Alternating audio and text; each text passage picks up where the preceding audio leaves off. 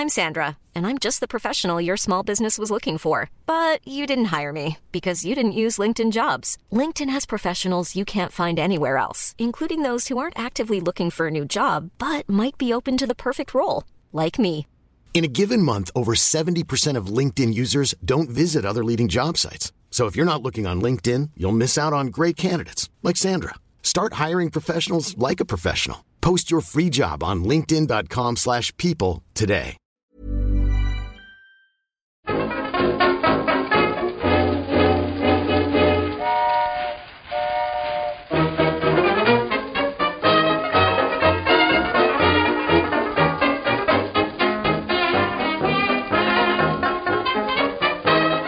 Muy buenas, amigas y amigos. Bienvenidas, bienvenidos una temporada más al podcast Reload, programa sobre videojuegos que hacemos desde anightgames.com. Esta es la undécima, ay, la undécima no, la duodécima temporada. Y se me ha olvidado hacer, Víctor, ¿qué tal? Muy bien, aquí estamos, Pep. Lo de mirar qué serie o qué series llegaron a 12 temporadas. Pocas, ¿eh? Pocas. Son muchas ya, 12. Vamos a ver. Lo voy a buscar en directo mientras tú sigues. Real time. Sí. Yo voy a decir de, de si no, apuntarlo como deberes para la semana que viene, porque, coño, hoy tocaba hacer programa, no podíamos ya retrasarlo más, porque la Next Gen es una realidad, se puede reservar o casi, pero, pero en realidad empezaremos de verdad de la buena la semana que viene, porque nos falta Marta, que no, no puede estar en el programa de hoy. Eh, sí está en el chat de Twitch, porque esto lo estamos emitiendo en directo viernes por la mañana. Lo estaréis escuchando cuando sea, porque evidentemente se publicará en, en todas las plataformas habituales. Y, y eso, es que no se nos pueden acumular más cosas ya, Víctor, porque no sé siquiera cómo hablaremos hoy de todo lo que nos toca. Rápido y al grano, ¿no? Sería, sería lo ideal, pero es que está muy reciente, no podemos engañar a nadie porque está muy reciente el directo del, del PlayStation Showcase, que Sí. yo no definiría con las palabras directo y al grano. Ya ni yo describiría el PlayStation Showcase como histórico y sin embargo, Ya, también es verdad. Podemos ir... A ver. ¿Qué te parece si lo hacemos en orden cronológico inverso? Es decir, empezamos por la actualidad más candente, que podría ser el Nintendo Direct Mini, y de ahí para atrás, PlayStation Showcase y eh, filtración barra anuncio de Xbox Series S, para decir que ya estamos todos. perfecto, perfecto. PlayStation, o sea, PlayStation Mini iba a decir. Nintendo Direct Mini. Partner Showcase. Correcto. Eh, un evento que, que a mí me sorprendió que anunciaran con 24 horas de antelación, cuando no habían anunciado ni con un minuto de antelación el, el direct en el que anunciaron el Mario 3D All Stars y eh, lo que iba a ser como lo que fue como la fiesta de cumpleaños de Mario un poco. Eh, y que luego entiendo que se confirmó que. O sea, se, se- se- comprendió el porqué de este anticipo por los dos Monster, Monster Hunter nuevos con los que arrancaron el, el Direct, el Disgaea 6, Rune Factory 5, una serie de juegos más o menos tochos, más o menos filochinacas todos. Un Direct de los de toda la vida, en realidad. O sea, si no, si no hubiera tenido el Partners Showcase, a un juego, estaban a un juego de Nintendo de ser un Nintendo Direct normal y corriente, Ya ¿no? ves, yo creo. Ya ves. De hecho, hubo un, un direct dentro del direct, lo comentaste también en Sí. Twitter, Víctor, porque Sí, sí. nos colaron un Monster Hunter Direct para hablar de esos dos nuevos, ¿sí? Mm, Sí, sí, el, justo eh, inmediatamente después de terminar el Partner Showcase, eh, lo habían. eh, eh, digamos que el primer plato fue los dos Monster Hunter y cuando terminaron fue como, oye, en cuanto acabe esto, ¡pam! Monster Hunter Direct. What the hell? Y ahí fueron rápido, fueron rápido. Y la verdad es que fue un direct, pi, pi, pi, picadito, picadito. Igual, yo- igual es que yo no esperaba absolutamente nada, porque llevamos eh, salvando igual al de, el del 35 aniversario de Mario, evidentemente, X Nintendo Direct Minis en concreto y, y- y Partner Showcase en concreto abominables, no se me ocurre, es la única palabra que se me ocurre, vaya. Eh, el de Shin Megami Tensei 5, por ejemplo, que mira que, que tenía Shin Megami Tensei 5, quiero decir, que fue un, un buen juego con el que terminar en ese caso. Eh, lo estuve revisitando ayer o antes de ayer, antes de ayer más bien, sí. Y fue alucinante, ¿eh? O sea, pero muy, muy bestia, ¿eh? Que anunciaron que- el, el juego de los monigotes de la lucha libre. En ese... Hay que ver el japonés, tío. Ese era el bueno. Muy bestia, muy bestia. Entonces, igual es que yo tenía las esperanzas muy bajas con este.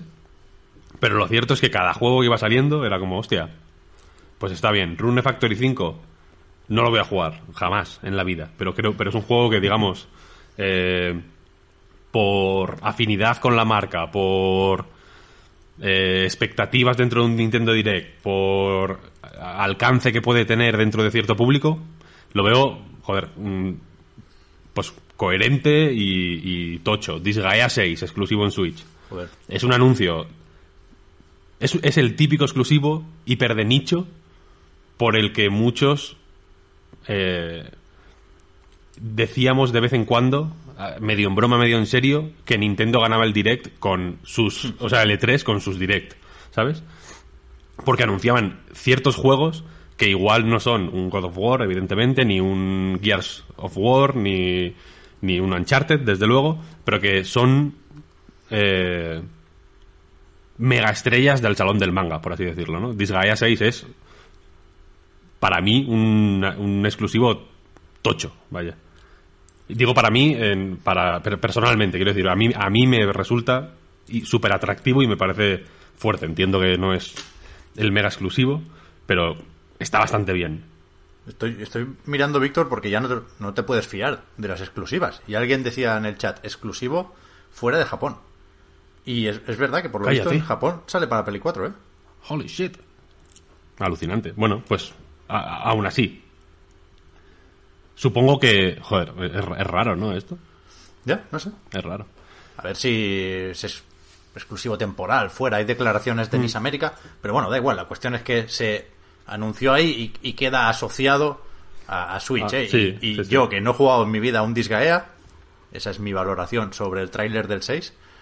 Voy a jugar a este y lo voy a jugar en Switch. Me gusta mucho el salto a las 3D, me gusta mucho el protagonista, el zombie este. Hmm, Funciona. Yo tenía un poco de miedo con las 3D, pero cuando las imágenes de gameplay más estándar que se ven eh, me gustaron bastante. Reco- O sea, es- a- aprovechad, por cierto, la prueba esta del 5 que hay ahora, Es verdad. porque en una semana, creo que dura una semana, no os va a dar tiempo ni a arañar la superficie de Disgaea 5, que es un juego hiper complejo y que tienes que dedicarle semanas y meses, eh, pero merece mucho la pena, es la hostia. Sí, sí. Es lo que tú decías, ¿eh, Víctor? Que si en un extremo están los Nintendo Direct Mini Partner Showcase y en el otro está el Direct del E3, el, el Disgaea lo podías poner en el Direct del E3. Sin ningún problema, sin ningún problema, además, vaya. Eh, igual que podías poner, en mi opinión, Ori. Joder, también. Ori and the Will of the Wisp, disponible. Que fue como, venga, tenemos un momento, tenemos uno más y ya acabamos, ¿no? ¡Pam! Disponible eh, ya, ¿no? Se publicó ayer.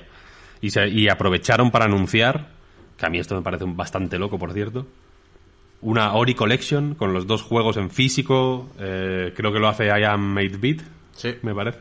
muy chulo. 150 pavos, una edición bastante chula, la verdad. eh, y que va a vender como churros, yo creo. Y un poco eso, vaya. Para mí, entiendo que no es el super goti que igual mucha gente destacaría de forma intuitiva, pero ah, yo sigo teniéndole muchas ganas. Y ayer me dio muy buena pinta a Empire of Sin. Yo no lo veo todavía. Cutrongo, juego, juego cutrongo, pero creo que puede ser, creo que lo que propone puede ser interesante. Es cierto que probablemente lo juegue en PC, pero bueno. También vimos, no sé si para terminar o no, porque no hemos hablado de Monster Hunter, de hecho, vimos el Balan Wonderwall, que ya... Ya es por los loles. ¿No?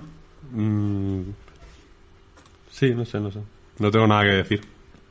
A mí me cuesta mucho tomármelo en serio este juego y no, no, no es una opción para mí no jugarlo, ¿eh? lo voy a hacer sí o sí, pero ya los loles le han ganado a la nostalgia, digamos. Y es una pena, pero bueno, uno más. En cualquier caso, lo tocho, efectivamente, lo metieron al principio. Sí. Monster Hunter Rise para el 26 de marzo. Monster Hunter Stories 2 Wings of Ruin. Eso es. Eh, para verano de 2021. El, el, Rise es el tocho, el de la saga principal, si queréis, que se... O sea, se diferencia a primera vista sorprendentemente poco de Monster Hunter World, si me preguntáis a mí, ¿no? La, la estética es similar, eh, los entornos parece que serán igual de abiertos o al revés, tendrán los mismos pocos tiempos de carga. O sea, es, un Monster Hunter de 2020, de ahora. Y funciona, de hecho, lo confirmó alguien de Capcom en Twitter, con el RE Engine, con el ese motor RE de los últimos Resident Evil, Devil May Cry y compañía. Así que, joder, tiene muy buena pinta. Hmm. Sí, sí, total. Eh, ¿Este será de lanzamiento para Switch Pro? ¿Qué sé, tío? Yo, ya, ya, la doy por confirmada. Los rumores hablaban, ¿no? De principios de 2021. Estábamos ahí a una semana de cerrar el año fiscal. No me lo contéis como, como predicción, que ya me he retirado de eso porque ya no entiendo la industria. Pero a mí como usuario, como jugador, consumidor, futuro comprador, me parecería lógico. Hmm. Sí, sí. Sí, sí. Pega, encaja mucho, ¿no? Con el... Ya lo hicieron con Wii, recordémoslo, el apostar por eh, público más hardcore, por así decirlo, con Monster Hunter 3, concretamente, ¿no? Que sacaron la Wii negra y toda esa historia. Sí, sí. Y aquí habrá que ver eh, hasta qué punto esto también es exclusivo, ¿no? Porque es un juego que no sé si lo puedes escalar hasta la siguiente generación, supongo que sí. Pero yo creo que cualquier jugador de Monster Hunter World estaría encantado de jugar a este. Y es decir, yo creo que es evidente que Monster Hunter tiene que estar en Switch, ¿no? Porque desde el punto de vista de Capcom, en 3DS lo petaron como, como ninguno. Pero aquí cabemos todos, creo yo. Yo creo que el Rise puede salir para Xbox y Play. A 4 o a 5, ¿eh? Me da igual. No sé, quiero decir, no sé cuánto pone aquí Nintendo, ¿no? Hablando plata. Ya, eh, no lo sé, no lo había pensado, la verdad. Yo ya doy por supuesto que World es Play y Xbox. Y es un juego que tiene mucha vida, o que puede tener mucha vida por delante. Y este supongo que no sé. Eh, igual, los esfuerzos de eh, escalar hacia abajo que han tenido que hacer para hacer esto no les merece la pena luego escalar hacia arriba, ¿sabes? Pero recordemos que World es el juego más vendido de la historia de Capcom, ¿eh? No me extraña. O sea, quiero decir, si un juego merece ser el más vendido de la historia de Capcom, bueno, a mí no me molesta que sea ese. No, no, a mí tampoco, pero es que podría ser casi cualquiera de Capcom. ¿eh? si, nos ponemos así. Somos. Yo. Hubo una época que odié a Capcom. que pensé, Capcom ha muerto. ¿Cuándo fue esta época? Todo el mundo lo sabe. Resident Evil 5, Resident Evil 6, Los Planet se fue a la mierda. Eh, eh, eh, subieron unos escalones con Death Rising y Los Planet y tal y, se cayeron catastróficamente en muy pocos años. Bueno, y Resident Evil 5 y 6 son hasta buenos.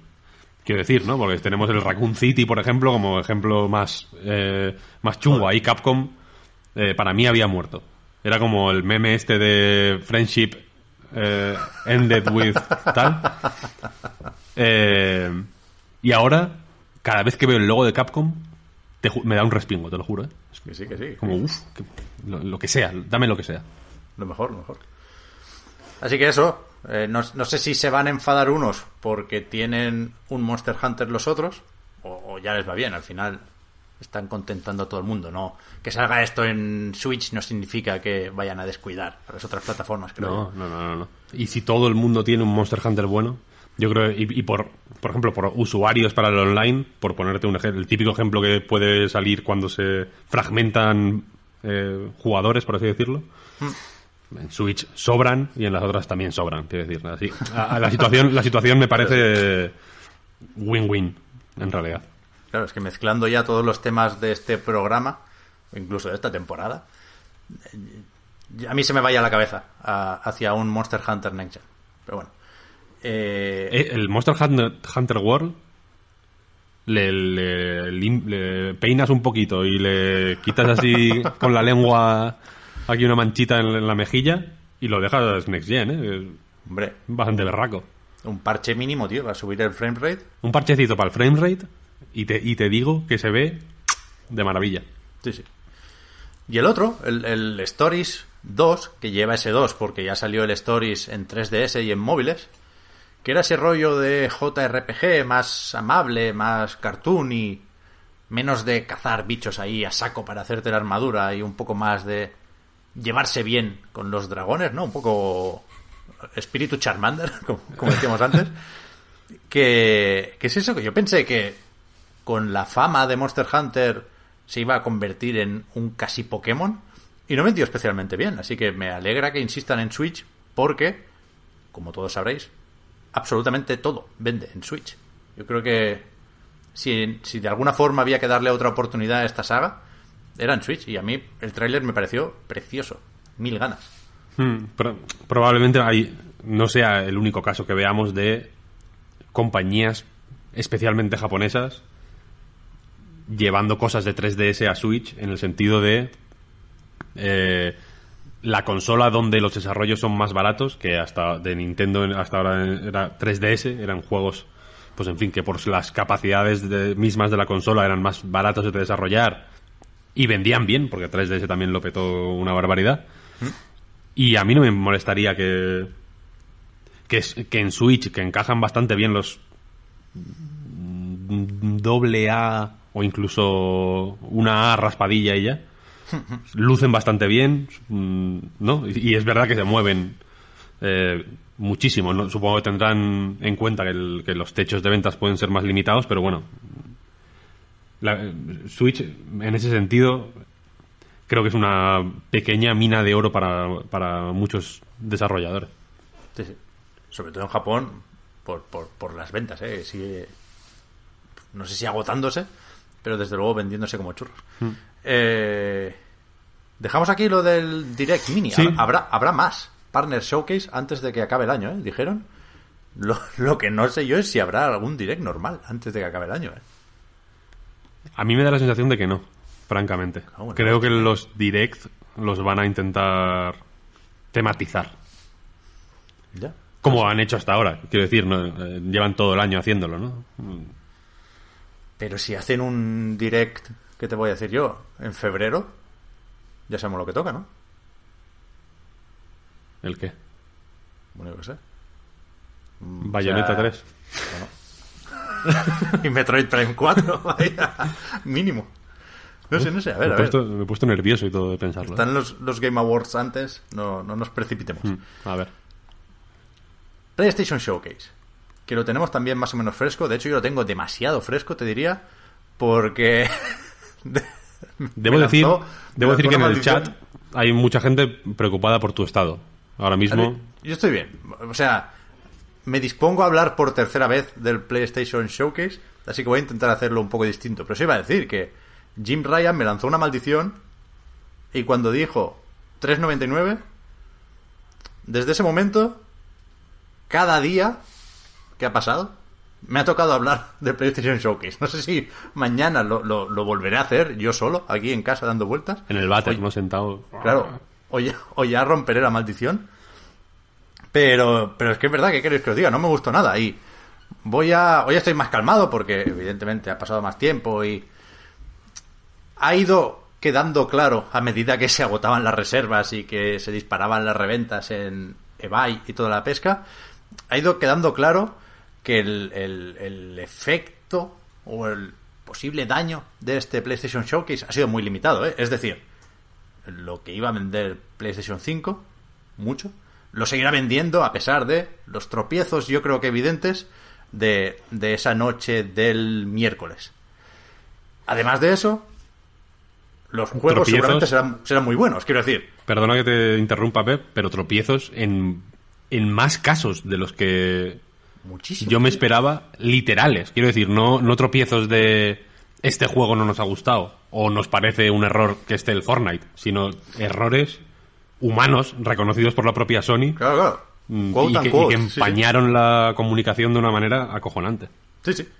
Y eso, Demon Souls probablemente estará muy bien. Eso lo diremos cuando lo hayamos probado y toque analizarlo. Hoy toca hablar, o estos días toca hablar, del evento. Y mi opinión, un evento es algo que tiene un mensaje y que busca un efecto con, con la comunicación. No, lo digo para separar o distinguir un evento de un canal de YouTube. ¿no?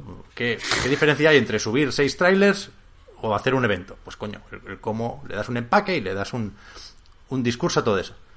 Y ahí es donde tengo yo los problemas con el PlayStation Showcase. Faltaría más. Porque vamos primero con la parte informativa.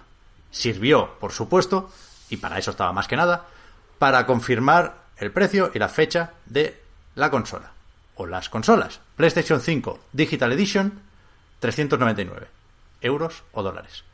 PlayStation 5 con lector de Blu-ray, 500 pavos, de nuevo euros o dólares. Saldrá el 12 de noviembre en algunos mercados, Estados Unidos, Canadá, Japón, México también, eh, Australia y Nueva Zelanda. Y Corea del Sur. Y Corea del Sur, bien por ellos. Y después, eh, el 19 de noviembre, en Europa y en otros países de América Latina, ¿no? A mí ya me parece raro. O sea, lo hablamos ayer con el Puy. Y lo dijimos también en el directo, ¿eh? Sabe mal no poder hablar del precio porque no hay sorpresas ahí, ¿no? Todos más o menos esperábamos esto. Todos los que teníamos claro que queríamos comprar una PlayStation 5 habíamos apartado de forma real o imaginaria 500 euros, ¿no? Creo yo. Sí, total, total. Con lo cual... No, llevamos meses, de hecho, haciendo cábalas de cómo tener las consolas, ¿no? Lo hablamos, tú, Marta y yo lo hablamos a menudo, ¿no? Para... O sea, es un tema que, que ya lo tenemos controladísimo. Llevamos meses atándolo, vaya. Sí, sí.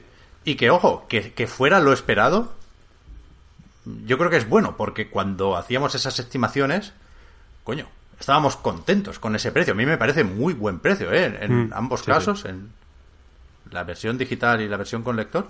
Así que guay, guay, bien. Mm, No se tiraron cohetes, pero tampoco se, se- cayó nadie al suelo. Guay. Lo de la fecha ya me molesta un poco más, porque creo que es difícil de explicar esta semana de diferencia, sobre todo por ser unas semanas. ¿Qué es eso? Es solo una semana, sí, no vamos a llorar mucho por esto. Pero entonces, ¿qué? ¿era tan difícil juntarlo? Sony nunca ha lanzado una consola al mismo tiempo en todo el mundo. Y es verdad que antes era más comprensible como usuario, porque también los juegos llegaban tarde a, algunos sitios, ¿no? Pero ahora el, el mercado es mucho más global. Y no sé, lo del coronavirus es verdad que lo complica todo, pero si, si es complicado, pues júntalos el 19 de noviembre, ¿no? Se pierde Call of Duty, supongo que lo hacen sobre todo por eso, pero no sé, me, Por Call of Duty No. en Estados Unidos. claro, no me vais a- a convencer de que tiene sentido que nos hagan esperar una semana. De hecho, me cabrea un poco. A mí cabrea, no me cabrea. Vamos a recordar para que quede registrado aquí, eh, porque me parece curioso que Play eh, 4 salió con una semana de, con una semana de diferencia en X mercados y con tres o cuatro meses de diferencia eh, en Japón. O sea, en Japón salió en, en febrero de 2014 y en el resto de mercados había salido en, en octubre, noviembre de 2013. Mm, o sea, hubo, una diferencia bestia y en Japón, que es la- el detalle que a mí me parece Sí, curioso. En este caso, supongo que tampoco tenían un catálogo especialmente atractivo para ellos, pero bueno, ahora tampoco el Demons, tío. el Demon, ya. Eh, a mí no me cabrea, sinceramente. Mm, le- eh, simplemente he, he decidido no buscarle una explicación y ya. Ya. Porque no, porque es una es la típica es el típico tema que si preguntas por qué ocurre eso, cualquier respuesta no te va a valer. ¿no? Porque si te dicen, no, mira, es que ha habido problemas en la cadena de, de producción y, y hemos podido ajustar estas dos fechas y, y ya, o, o lo hacemos por motivos estratégicos, o mira, es que hemos metido push en Estados Unidos, Canadá, ta, ta, ta, por el duty que, que es crucial y tal. Cual- cualquier explicación que, de- que te den va a sonar a bullshit. Para ti, en concreto, Claro, para, so- y para mí, como usuarios, ¿no? Sobre todo porque Microsoft sí hace un lanzamiento mucho más global el 10 de noviembre. Por ejemplo, claro. Entonces eso, no sé. Eh, simplemente, pues bueno, lo, lo he ignorado y habrá que esperar. La semana del 12 al 19, pues estaremos viendo YouTube mucho y ya. Yo estaré jugando a, a muchas cosas en Xbox Series X, bueno, fíjate si no nos iría bien que la espera es buena. esa semana para despejar el 20 de noviembre en este caso y jugar al Irule Warriors 2. Hostia, es verdad. Ahí, O Cyberpunk, ¿eh? las consolas 19. nuevas a coger polvo. Claro, fíjate la, la semana esa, Víctor, esa primera semana, para darle fuerte a Demon Souls y, y- y no tener que elegir entre Demons y Cyberpunk, ¿eh? Hostia, ya. Cuidado. Ya, ya. Ciber... Tocho también, en realidad, lanzar una consola con Cyberpunk. Está bien, Mm, Sí, sí. está bien. Poder marcarte la, el, el- el juego de lanzamiento Cyberpunk 2077 por mucho que tengan... Porque el acuerdo promocional lo tienen más bien con Xbox, ¿no? En Sí. este caso. Eh, está bien. O sea, que...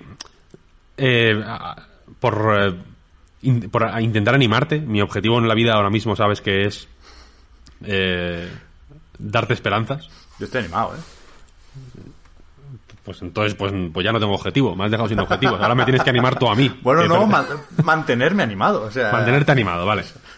es solo el principio esto. Es un objetivo. eh, yo pensaba que eras un adulto al que yo tenía que animar, pero ahora veo que eres un bebé al que tengo que mantener constantemente animado, ¿no? Correcto. Eh, la cosa es que de lanzamiento, joder, vamos a tener eh, tanto en una consola como en la otra cuatro, cinco, seis juegos grandes, eh, incontestables, triples A's, quiero decir, no te, no te voy a intentar colar aquí eh, un indie que sale justo esa semana y que a mí me gusta. No, no, no, no. Juegos tochos, ¿no? Tu- tus Far Cry, tus Assassin's Creed, tus Call of Duties, aparte tus Demon Souls, tus Gears Tactics, tus Cyberpunks, la hostia. Sí, sí. Todos esos juegos van a estar ahí. Eh, eh, tanto en una como en la otra.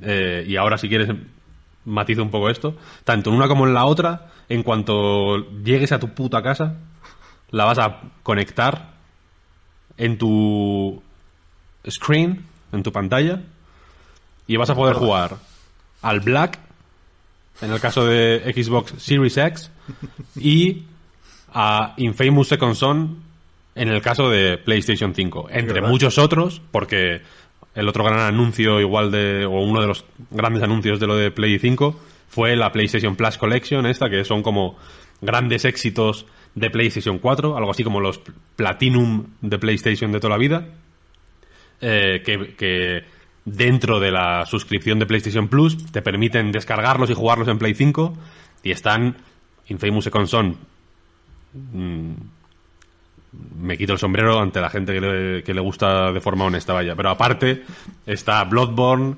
está Horizon, está Detroit, hay un montón de juegos, quiero decir. ¿Horizon está? Horizon está, creo, ¿eh? me parece que salía en el vídeo. Debería, pero no, no, no lo recuerdo. Pero, Bueno, pero si no está Horizon- Casi todos, ¿eh? God of War, The. Last Guardian, Uncharted 4. fiesta. Si no está Horizon, desde luego hay muchísimos más. vaya. sí, sí, sí. Y en el caso de Xbox, pues bueno, el Game Pass no hace falta decirlo, pero es, es el, digamos, la piedra roseta de la comunicación de Microsoft y es eh, lo que lo que es, ¿no? La, la idea es, te compras la Xbox y en cuando llegues a casa tienes no 100, sino casi 200 juegos porque encima tienes todos los de Electronic Arts. Correcto, ¿no? Eh, entonces, lo que quiero decir es que yo personalmente he estado meditando estos días porque lo veía muy negro, me veía jugando al puto Sackboy Adventures, lo siento, por el Sackboy Adventures que seguro que es muy bueno y que tengo ganas de jugarlo, ¿eh? Lo Realmente. haces sumo, ¿eh? Va a ser bueno, ¿eh? ¿Lo hace Sumo? Yes. GOTI 2020. Pero aún así no es el tipo de juego que yo quiero jugar en una consola nueva cuando me la compro, quiero decir. Ya, ya, está claro. eh, Killzone Shadowfall no es el tipo de juego que yo quiero... Si, tú, si tengo que elegir tres juegos, pa- eh, tres carátulas de juegos para que estén en mi lápida cuando yo muera, Killzone, Killzone Shadowfall no va a ser uno de ellos.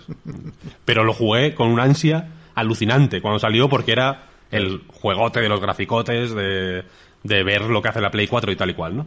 Sí, sí. Y esos juegos van a estar en las dos consolas. Eso es lo que a mí me, me tranquiliza. Creo que la situación es buena, quiero decir, es, eh, es positiva. Creo que tiene muchísimos matices y muchísimos peros y que se le pueden poner muchos asteriscos y que no es para todo el mundo y que probablemente la opción de hacerse pecero pues esté ahí y, mucha peña lo esté se lo esté planteando, quiero decir. Pero quienes queremos, como es mi caso de hecho, las consolas y jugar y jugar en consola y jugar a, a, est- eh, a X juegos de estas y en estas consolas tenemos una situación fenomenal, ¿eh? Sí, sí. creo creo O sea, que no van a no van a quedarse en desuso por falta de juegos en ningún caso, quiero decir, para nadie, para los que quieran juegos de un tipo o de otro, o de un género o de otro, o de un estudio o de otro, creo que va a haber eh, catálogo para todo el mundo, y a mí eso me parece positivo. Está claro, está claro. ¿eh? Yo creo que ni, ni- ni siquiera planteándolo en términos de cómo va a ser el estreno de la nueva generación, porque ahí nos podemos perder con las batallitas. Yo creo que lo que es evidente es que entre unas cosas y otras, eh, el final de año a nivel videojueguista va a ser apoteósico. O sea, si no hay retrasos de esos que duelen de última hora, eh, deberíamos estar jugando a muchas cosas muy buenas desde casi ya mismo. Estoy de acuerdo, estoy de acuerdo. Y muy esperadas, o sea, Sí, sí. eh, arrancar una generación con un Cyberpunk, por ejemplo, 2077, es un puto sueño hecho realidad, ¿sabes? Que normalmente nos comemos... ya, tío. Bueno, normalmente lo que estamos haciendo, lo que hacemos al inicio de la generación es rascar el fondo del barril de una manera lamentable. ¿eh? Sí, sí. Que te recuerdo cuando estábamos jugando al puto Warframe, cuando Warframe era malo, no, no el Warframe de ahora, verdad sino el no. Warframe malo, que, que hubo una época en la que el Warframe era una puta castaña de juego y estábamos todos ahí como, como asquerosos porque no había otra, porque no había nada más, básicamente. Está claro, está claro. Entonces, joder. mirabas al otro lado y estaba el. ¿sabes? Ah, claro, hostia, yo estoy encantado, vaya, yo tengo unas ganas que, Sí, sí. Debería ser un buen inicio de generación. Sobre eso, y, y- y para terminar este paréntesis de la información objetiva, voy a leerte, Víctor, dos veces el catálogo de lanzamiento de PlayStation 5, digamos, por parte de Sony, ¿eh? la, la- la propuesta First Party. Astros Playroom, que viene instalado en la consola. Demon Souls, Destruction All Stars, Marvel's Spider-Man, Miles Morales, lo mismo pero Ultimate Edition y Sackboy A Big Adventure. Repito y experimento, participad en vuestras casas, a ver si notáis alguna, alguna diferencia. Astros Playroom, preinstalado en PlayStation 5. Demon Souls, 79,99 euros. Destruction All Stars, 79,99 euros. Marvel's Spider-Man Miles Morales, 59,99 euros, también disponible en PlayStation 4. Sackboy, A Big Adventure, 69,99 euros, también disponible en PlayStation 4. Te ha faltado la Ultimate Edition del Morales. Ya, pero es que eso se comenta aparte porque hay más cosas que decir. Ah, vale, vale, vale. Lo comentamos con, con el bloque Morales. Comentarios. ¿Habéis encontrado la diferencia o no? Mm, Yo creo que sí, pero mm, recurro a la mente colmena para que me ayuden, porque no estoy seguro de... No estoy seguro si, si ha estado en la pronunciación de Miles Morales, si ha sido de otra manera, o si ha habido otra diferencia un poco más crucial. Es que flashbacks de Vietnam, ¿eh? Estamos haciendo el esfuerzo para que esto no sea un déjà vu, para no repetir exactamente lo mismo que en el directo del PlayStation Showcase, pero ponernos en nuestro lugar, y muchos supongo que estabais ahí viendo el directo, así que lo, lo- lo sabéis, ¿eh? Está en YouTube ya, por cierto. Eh, acabó el evento, Víctor, y, y estábamos sacando unas conclusiones, y de, de repente empezaron a llegar torpedos a nuestra Bueno. línea de flotación. Meteo- como el, yo me, no sé si habéis visto la serie Dinosaurios. Sí, Una serie que va sobre una familia de dinosaurios, ¿no? El padre trabaja en la construcción, tal, es como, bueno, son dinosaurios vestidos de humanos, ¿no? En el último capítulo de esa serie, como dicen, aunque las sagradas escrituras no digan lo mismo, que ocurrió en la vida real, hay, empiezan a caer bombazos del cielo y se extinguen todos. Fue, la- fue un poco la misma situación, ¿no? Estábamos tan tranquilos, ¿no? Yo, yo había puesto jazz para ambientar y de pronto nos empezaron a llover hostias, básicamente. Sí, sí. Que si el Horizon Forbidden West sale en Play 4, ¿cómo? A ver, déjame abrir la pestaña por- porque no, no me lo acabo de creer. Pero sí, sí. Que el Demon Soul sale en PC. ¿Qué hablas? En Xbox también. Al final no. Hablaremos también de eso. ¿eh? Ese era el error humano que citábamos antes. Incluso Eh, Final Fantasy XVI ahora están diciendo que igual no sale en PC tampoco. Sí va a salir en PC. Cap- o sea, Capcom. eh, Square Enix ha dicho que, que bueno, que tal. Dijo lo mismo con Final Fantasy VII Remake y todo el mundo lo espera Ya, para marzo. y Catacroker, ya. Pero bueno.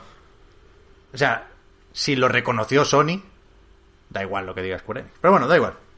El, el- el final del combo, el finisher, fue esto de, de los 80 pavos. Que yo no lo vi venir, la verdad. Porque sí Mortal, estaba, mortal. estaba mentalizado para esa idea que llevamos tiempo comentando, ¿eh? de la subida de precio. Hostia, te la cuela Take Two, te la cuela Activision. Y dice, bueno, de esto me los esperaba. Pero de Sony, la verdad es que no. Y no es necesariamente porque Sony tenga que ser más buena que Activision o Take Two. ¿eh? Todos. Todos quieren subir el precio de los juegos y por eso, entre otras cosas, llevan un tiempo metiéndonos la, la idea con el gota a gota del cuádruple A. Nosotros nos suda los cojones si es más caro de producir. La idea del cuádruple A era para acabar diciendo o justificando que sea más caro. Pero es que tradicionalmente se ha hecho eso de que los juegos first party son más baratos. Porque o no pagas royalties o te los pagas a ti mismo, ¿no? Con lo cual, digamos, una third party gana menos dinero por juego que una first party. Y lo, lo, lo, lo guay, muchas veces, eh, era co- compensar esa diferencia, ¿no? O asumir esa diferencia por parte del fabricante de la consola. Y aquí parece que no es así. Y con la subida a 80 euros, pues también sube el precio reducido, ¿no? El Morales. Llevan mucho tiempo diciéndonos que será cortito, que será como el legado perdido. Coño, pues que el legado perdido costaba 40 euros, no 60. Y a mí me pica, o sea, de siempre hemos dicho eso de que nos sabe mal valorar los juegos por por el precio, ¿no? Porque va cambiando, veremos qué hacen las tiendas, veremos cómo de habituales son las rebajas a partir de ahora en la PlayStation Store. Si me tengo que gastar 80 pepinos en el God of War, pues ¿qué quieres que te diga? Eh, soy así de flojo, me los voy a gastar. Pero decirlo en voz alta todavía me pica. 80 80 euros, ¿eh? es que Es que, joder. A ver, es que nos faltan cosas por saber, ¿eh? El- el- esto del Smart Delivery o la actualización gratuita en el caso de PlayStation. Claro, el Far Cry, a mí me pueden decir que en Play 5 costará 80 pavos, pero es que yo puedo comprar ya el, de Play 4 en la tienda y vale 70 y se actualiza, con lo cual, cuando se acabe el periodo de lo intergeneracional, aprovecharán todos para subir los precios, los que quedaran por hacerlo. Yo supongo que sí. Pero, insisto, en ese momento, lo que decía Víctor, eh, eh, en mitad de la noche cayó como un meteorito. Y, después del precio de la consola, si queréis, después del titular, lo que más comentó la gente esa noche, evidentemente, fue el precio de los juegos. Y, y fue. eh, tan- tanto por un. A mí me gusta mucho eh, tomarle el pulso a la actualidad, por así decirlo, eh, buscando. eh, en- buscando en Twitter palabras. Quiero decir, por ejemplo, después de lo de PlayStation 5, pues busqué PlayStation 5 precio, PlayStation 5 79,99, eh, PlayStation 5 tal. fui viendo a ver qué, qué dice la peña, ¿no? Eh, igual que lo hago con cuando, yo qué sé, cuando el Game Pass, pues me gusta buscar Game Pass en Twitter y ver qué se comenta en, en general. Y en el caso de, del precio de los juegos, yo me esperaba que la, la, la gente más Sonyer, los defensores más acérrimos de la marca PlayStation, encontraran formas de, de justificarlo y ni, y ni eso. No, hombre, no. Nadie. Quiere, quiere decir que, que- que es. Es una. Que lo que dices tú, efectivamente, del cuádruple A, de que los costes de desarrollo suben, de que hacer juegos es más caro ahora que nunca, de que los juegos son baratos, ¿no? Son X mensajes que han ido lanzando llevan muchos años lanzándolos, ¿eh? pero que últimamente con más insistencia entiendo que para preparar este tipo de movimientos. No calan.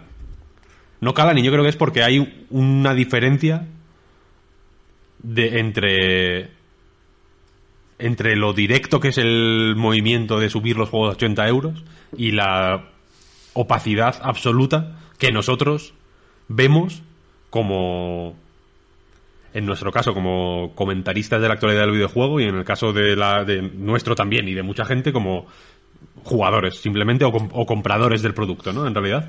Porque eh, es eh, guay no quiero decir los juegos efectivamente son más caros que- de hacer que nunca.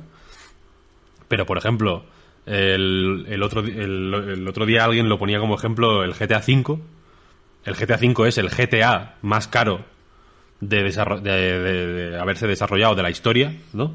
Hay eh, fact, hay, son, hay cifras.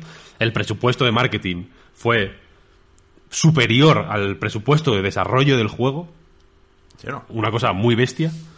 Eh, y el día 1 generaron el doble de dinero de lo que se habían gastado entre desarrollo y marketing. El día 1. Imagínate ahora, después de... No sé ni cuándo salió el GTA V. El GTA V salió en la puta Play 3. Ah, re- Recordemos esto. Salió en 2013. Hace muchísimo tiempo. Eh, no, no sé cuánto.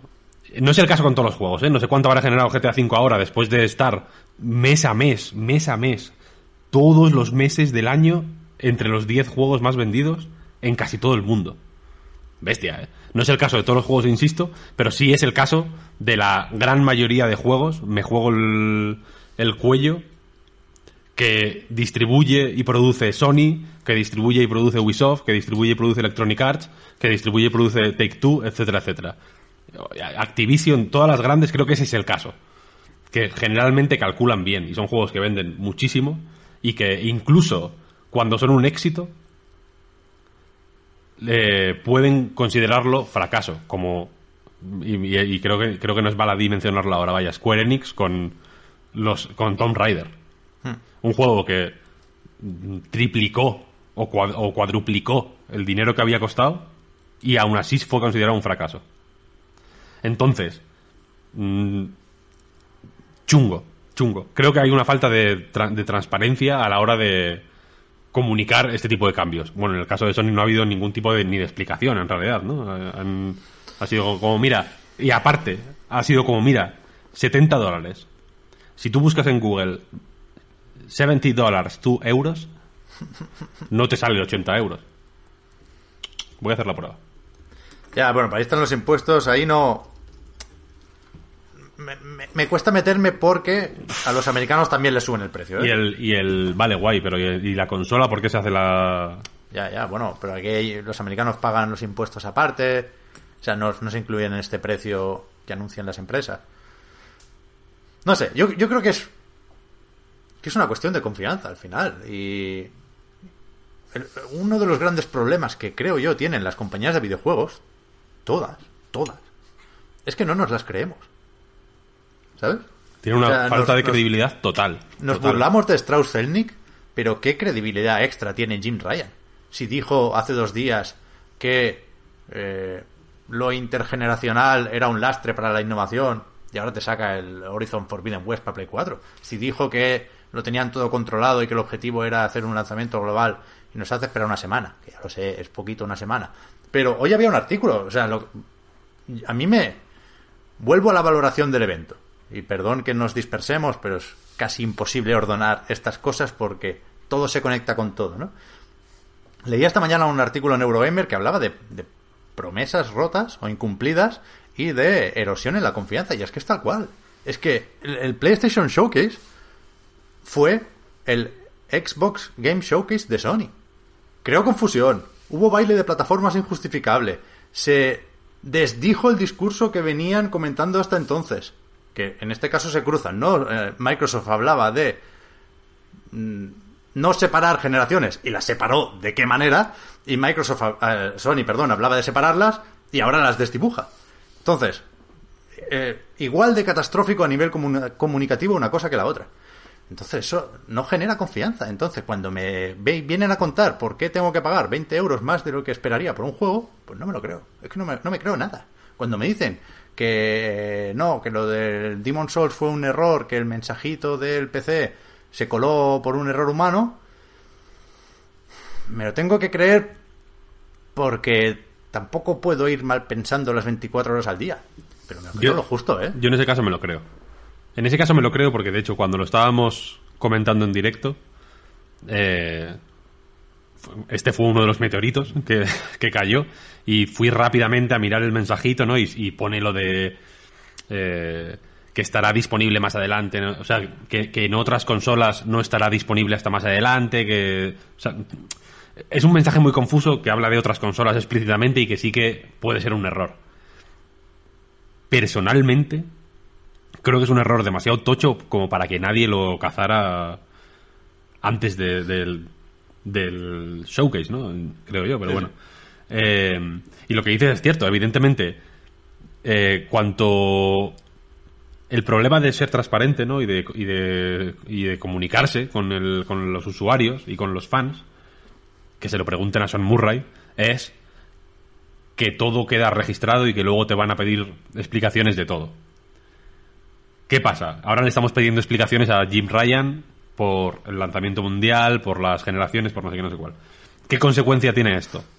La consecuencia no es que sean más transparentes o que intenten ajustar eh, mucho más las expectativas de la gente o que intenten ser más realistas con sus proyecciones o lo que sea. La consecuencia es que se callen la puta boca y que sean ma- y que sean aún más opacos Sí, sí, y, aún, y aún más crípticos y aún más bullshit y que, y que el y que el siguiente comunicado de por qué suben 20 euros tengamos que, que- que traducirlo al castellano entre, entre cuatro personas porque porque usen eufemismos de eufemismos de eufemismos ¿sabes? como ocurre muchas veces joder hay notas de prensa que son o, o- o- eh, por, por no salir de Sony, vaya, en el informe fiscal donde decían lo de que eh, iban a intentar ampliar el público de PlayStation básicamente lanzando los juegos en PC, vaya, el parrafito en el que dice eso, yo lo he resumido en 10 palabras, ¿no? Es como, vamos a intentar vender más juegos marca PlayStation vendiéndolos en PC. Eso era un parrafito de 150 palabras, 200 palabras, absolutamente incomprensible jeroglíficos. Y eso es lo que, lo que se consigue con este tipo de cosas.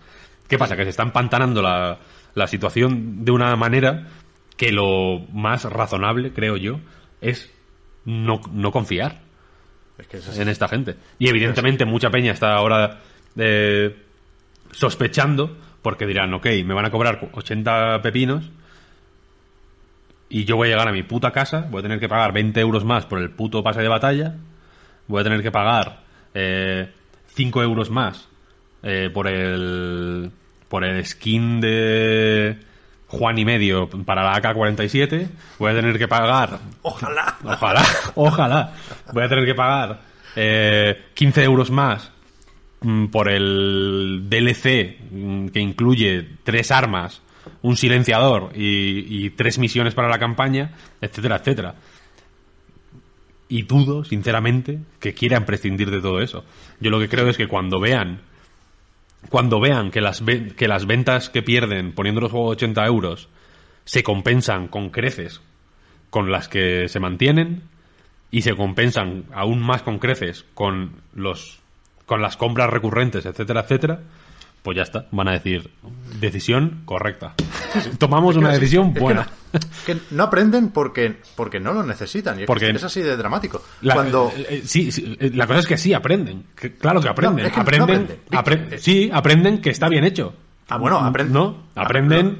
Claro. es- eh, si el perro se come una mierda y le aplaudes, pues, pues va a comer más mierda. Si, si, si le das con un periódico en el morro, pues dirá, la siguiente me la, me la pienso, ¿sabes? Pero, pero por eso, que, que yo creo que es peligroso lo de mm, pasar de página muy deprisa diciendo que mm, se han agotado las reservas de PlayStation 5. Pues claro que se han agotado, claro que va a vender PlayStation 5. Era, o sea, podía haber salido Jim Ryan a insultar a nuestras santas madres y, y a la mañana siguiente saldríamos Sí, a sí. reservar la PlayStation 5. Evidentemente. Sale una, No saca una foto tuya, personalmente, Pep, y te tira una diana y se te mea en la foto, y, y- y mientras está haciendo eso en el streaming, tú estás en la página de Game mirando dónde se puede reservar la Play Pero 5. sí, que ya, que ya lo sabemos, eso no es la noticia. Pero el, el tema es que el hecho de que se uno pase de cuestionar el trabajo hecho en, en ese momento porque se recogen frutos, es decir, insisto, el, que me estoy liando, el que se reserve muchas PlayStation no significa que el evento fuera bueno. Y No, si nos ponemos a decir que el evento fue malo, insisto, creo que lo fue, para mí hay una serie de pruebas incuestionables, como el hecho de que, después de anunciar precio y fecha, lo más importante que sacamos, no de ese evento, pero sí de esa noche, fue que Demon Souls, no lo sabíamos, era un juego de lanzamiento. Y eso, si solo veías el directo de Sony, no lo sabías. No lo sabías, no se anunció no. la fecha en ese directo. No, no. Eso, mira, retomando y por darle un poco de empaque a toda esta sección. Al principio estabas diciendo lo del, lo del... ¿Qué significa ser un evento? Yo estoy totalmente de acuerdo. Uno de los problemas de todas las mierdas, hablando en plata, que hemos visto este verano, es que no ha habido ningún evento. Porque efectivamente eh, un evento tiene una narrativa, tiene un mensaje, tiene un porqué. Los juegos tienen que ir en un orden. Eh, Sony, precisamente Sony, eran los maestros de- del evento, ¿no? Los últimos de tres los habían convertido prácticamente en, en experiencias eh, intersensoriales que te guiaban por una serie de emociones, ¿no? A través de sus juegos. Eran la hostia. Eso es un evento. El evento de junio estuvo súper bien. Personalmente, creo que todo lo que ha hecho Microsoft tiene más de evento visto en común, en el sentido de que eh, va llevando todas las, eh, todos los ánimos y todas las expectativas hacia un punto muy, muy, muy, muy concreto, que es el todos jugamos, el no hay un precio de entrada, el... eh, el vamos a ser el Netflix de los videojuegos, básicamente, ¿no? Y han ido, pues, poco a poco, ¿no? Remando hacia esa dirección y creo que estamos todos ya en el tubito del embudo. ya sabemos lo que, cuál es el mensaje de Xbox y es ese y, y te puede gustar o no, pero es el que hay y se entiende. Quiero decir que, que tienen un mensaje claro. Y efectivamente lo de Sony del otro día fue un sin Dios. Total. Un sin Dios total. Hasta el punto de que parecía un pre-show. Pa- parecía- fue un pre-show para eh, anunciar los 30 segundos del precio y la fecha. ¿No? No tenía esa sensación de... eh, un vídeo de este estilo es lo que ponían en el E3 entre juegos grandes. ¿Sabes? Mientras la gente se estaba moviendo del escenario Tsushima al escenario de Last of Us 2, ponían este picadito con el Duty, con tal, con no sé qué, ¿no? No, no, o sea, los juegos eran grandes, casi todos. Era- sí, y en el picadito que ponen en- que ponían en el E3 también eran juegos grandes, ¿eh? Te estoy hablando de que ahí anunciaron movidas del Call of Duty y, y cosas tochas. Los suyos tenían más protagonismo, evidentemente, pero sí, el resto sí, eran sí. grandes. Aquí, como no había eso, un presentador, una algún tipo de narración, lo que, lo que fuere, algo claro, empezar con un juego, ya lo dijimos, vaya, pero empezar con un juego eh, que se mostraba en PC, eh, simulando la experiencia de PS, PS5, como bueno, que me estás container, ¿no? Y, y- y- y- y todo, todo, la manera en que lo, en que lo llevaron hasta el final mm, fue informe, informe, no fue, no fue sólida, simplemente. Sí, sí. ¿Consecuencias de esto? Pocas, seguramente pocas. ¿No? Ninguna. O sea, si no lo contó Sony en el evento, que debería, pues lo hizo la propia Sony en el blog oficial de PlayStation y Geoff Keighley en Twitter. La, la mayoría nos enteramos de lo del Demon Souls por Geoff Keighley. Sí. Un segundito, Pep. Vete hablando, vete llenando este silencio. Que están... un timbre y te iba a preguntar si venían ya a por los Joy-Cons. Vienen a por mis Joy-Con, efectivamente. Así que, pues sí, sigo repasando el evento que, bueno, acabó con una, no me atrevo a llamarlo sorpresa, pero sí que fue un pequeño golpe encima de la mesa, que fue lo de God of War suponemos que se llamará God of War Ragnarok, porque se enlazó el logotipo de la Omega con la palabra Ragnarok, que después se convirtió en pequeño eslogan, Ragnarok is coming, creo que, era. Y eso me parece bien, o sea, no... Ya sabíamos que habría un God of War, no se podía volver a usar en una E3 la carta de enseñar un juego y que todo el mundo se preguntara qué era eso y que de repente saliera Kratos del fondo de la cabaña y la peña se volviera loca. Eso estuvo muy guay. Pero no se va a poder repetir, eso tendrá que hacer el otro juego. Con lo cual, oficializar lo que todos sabíamos, que es que habrá un nuevo God of War, me parece guay. Y de hecho creo que, a falta de saber qué hace Naughty Dog y teniendo en cuenta que va para largo porque, joder, dejémoslos descansar después de The Last of Us parte 2, eh, creo que es lo más esperado que hay ahora mismo en, en la casa PlayStation. Y también lo que yo más espero. Decía que me parece bien oficializarlo, aunque quede más para su lanzamiento. Dicen que 2021. Nos lo vamos a creer. Si sale a principios de 2022, a mí me sigue pareciendo pronto, o relativamente pronto, o me da para estar contento. Pero que eso es guay y nos permite hacer artículos de los juegos más esperados de 2021 y meter ahí el God of War de forma legítima, digamos. Y, y pasó lo mismo con, con, Uncharted 4 en su momento, ¿eh? Recordad que cuando la misma noche que se puso a la venta en Estados Unidos PlayStation 4, Sony montó un eventillo y ahí se anunció Uncharted 4 de una forma muy similar, es decir, sin tráiler, sin teaser, sin gameplay, con un, con un mapa y una voz de fondo. Al final es oficializar algo que todo el mundo sabe y me parece bien hacerlo en, en, un momento así, porque esto, esto sí puede, digamos, convencer a algún indeciso, que yo creo que es lo que el resto del show no supo hacer. Sí, sí, sí, no sé. A mí me, me afecta poco en el sentido de que lo esperaba. A una, quiero decir, no, no sé, no sabía claro. si para 2021 o 2022, pero eh, esperaba que no fuera mucho más, que no se eternizara. Probablemente sea más 2022 que 2021, de todos modos, vaya. Yo creo que sí. Estos juegos son así.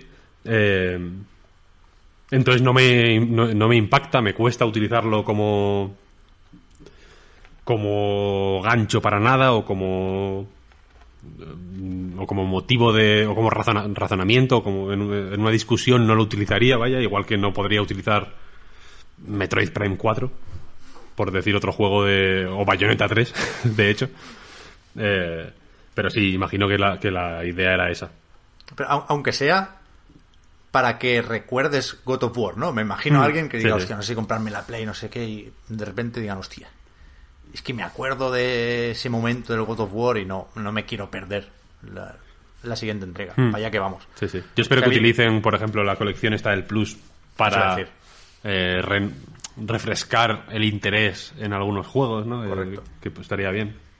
Sony no puede no apoyarse en lo que ha conseguido con PlayStation 4, que yo creo que es, ha sido algo esto sí, casi histórico. Alucinante, absolutamente. Ves, la Plus Collection y dices, me cago en Dios. Eso, la, la, el, el vídeo de la PlayStation Plus Collection debería, por un lado, dar esperanzas en lo que está por venir, eh, pero sobre todo debería, eh, joder, creo que creo que es un resumen bastante convincente de por qué se dice que PlayStation 4 ha ganado esta generación como esto. Mm, es, es, tocho. Hay, hay, muchos juegos ahí que a mí no me gustan personalmente, pero que aún así veo su valor dentro de un, de un catálogo first party. Hay mucho juego tocho. Hay, hay mucho. Hay, hay, mucha coherencia en el, en el tipo de propuestas que han ido apoyando, ¿no? Y en el, y en el tipo de público que han ido buscando y en, y en, ahí sí que veo un mensaje, ¿sabes lo que quiero decir? Ahí sí que veo una línea. Es, es alucinante. Sí, sí. Y, a ver, la gente está haciendo coñitas en el chat, evidentemente, no, no son solo coñitas. Cabe preguntarse si saldrá en PlayStation 4, ¿no? No, no porque sea lo más lógico, sino porque tampoco lo esperábamos de Horizon, ¿no? Si, si tienes que hacer un corte para de decirle al público, vale, ahora sí hay que saltar de generación, ¿no? Si no lo haces con Horizon, ¿dónde lo vas a hacer? Yo, yo entiendo que con God of War, quiero decir, God of War sí que sí tiene que ser un vende consolas con todas las letras. Que evidentemente es muy jodido renunciar a un parque de ciento y pico millones de consolas, ¿eh? pero en algún momento hay que hacerlo. Quiero decir, al estrenar una generación, lo normal, lo que nos habían hecho esperar hasta ahora, era que, que, que, que algunos sirvieran para empujar a la gente y para para no para aumentar los números de esa transición. Si no lo hace God of War que nos, nos tenemos que esperar a 2022 realmente o qué Hombre, yo imagino que sí. Estaba pensando ahora, ¿cuánto de decisión de última hora puede tener este no cambio drástico de generación por no estar seguros de, de poder vender en los primeros meses suficientes PlayStation 5 como para que les salga rentable vender solo el Sackboy, por ejemplo, en PlayStation 5? ¿Sabes? ya no no o sea a mí Igual han cambiado las previsiones, quiero decir, en estos últimos meses. Porque, porque joder. De, de- del, del Horizon, por ejemplo.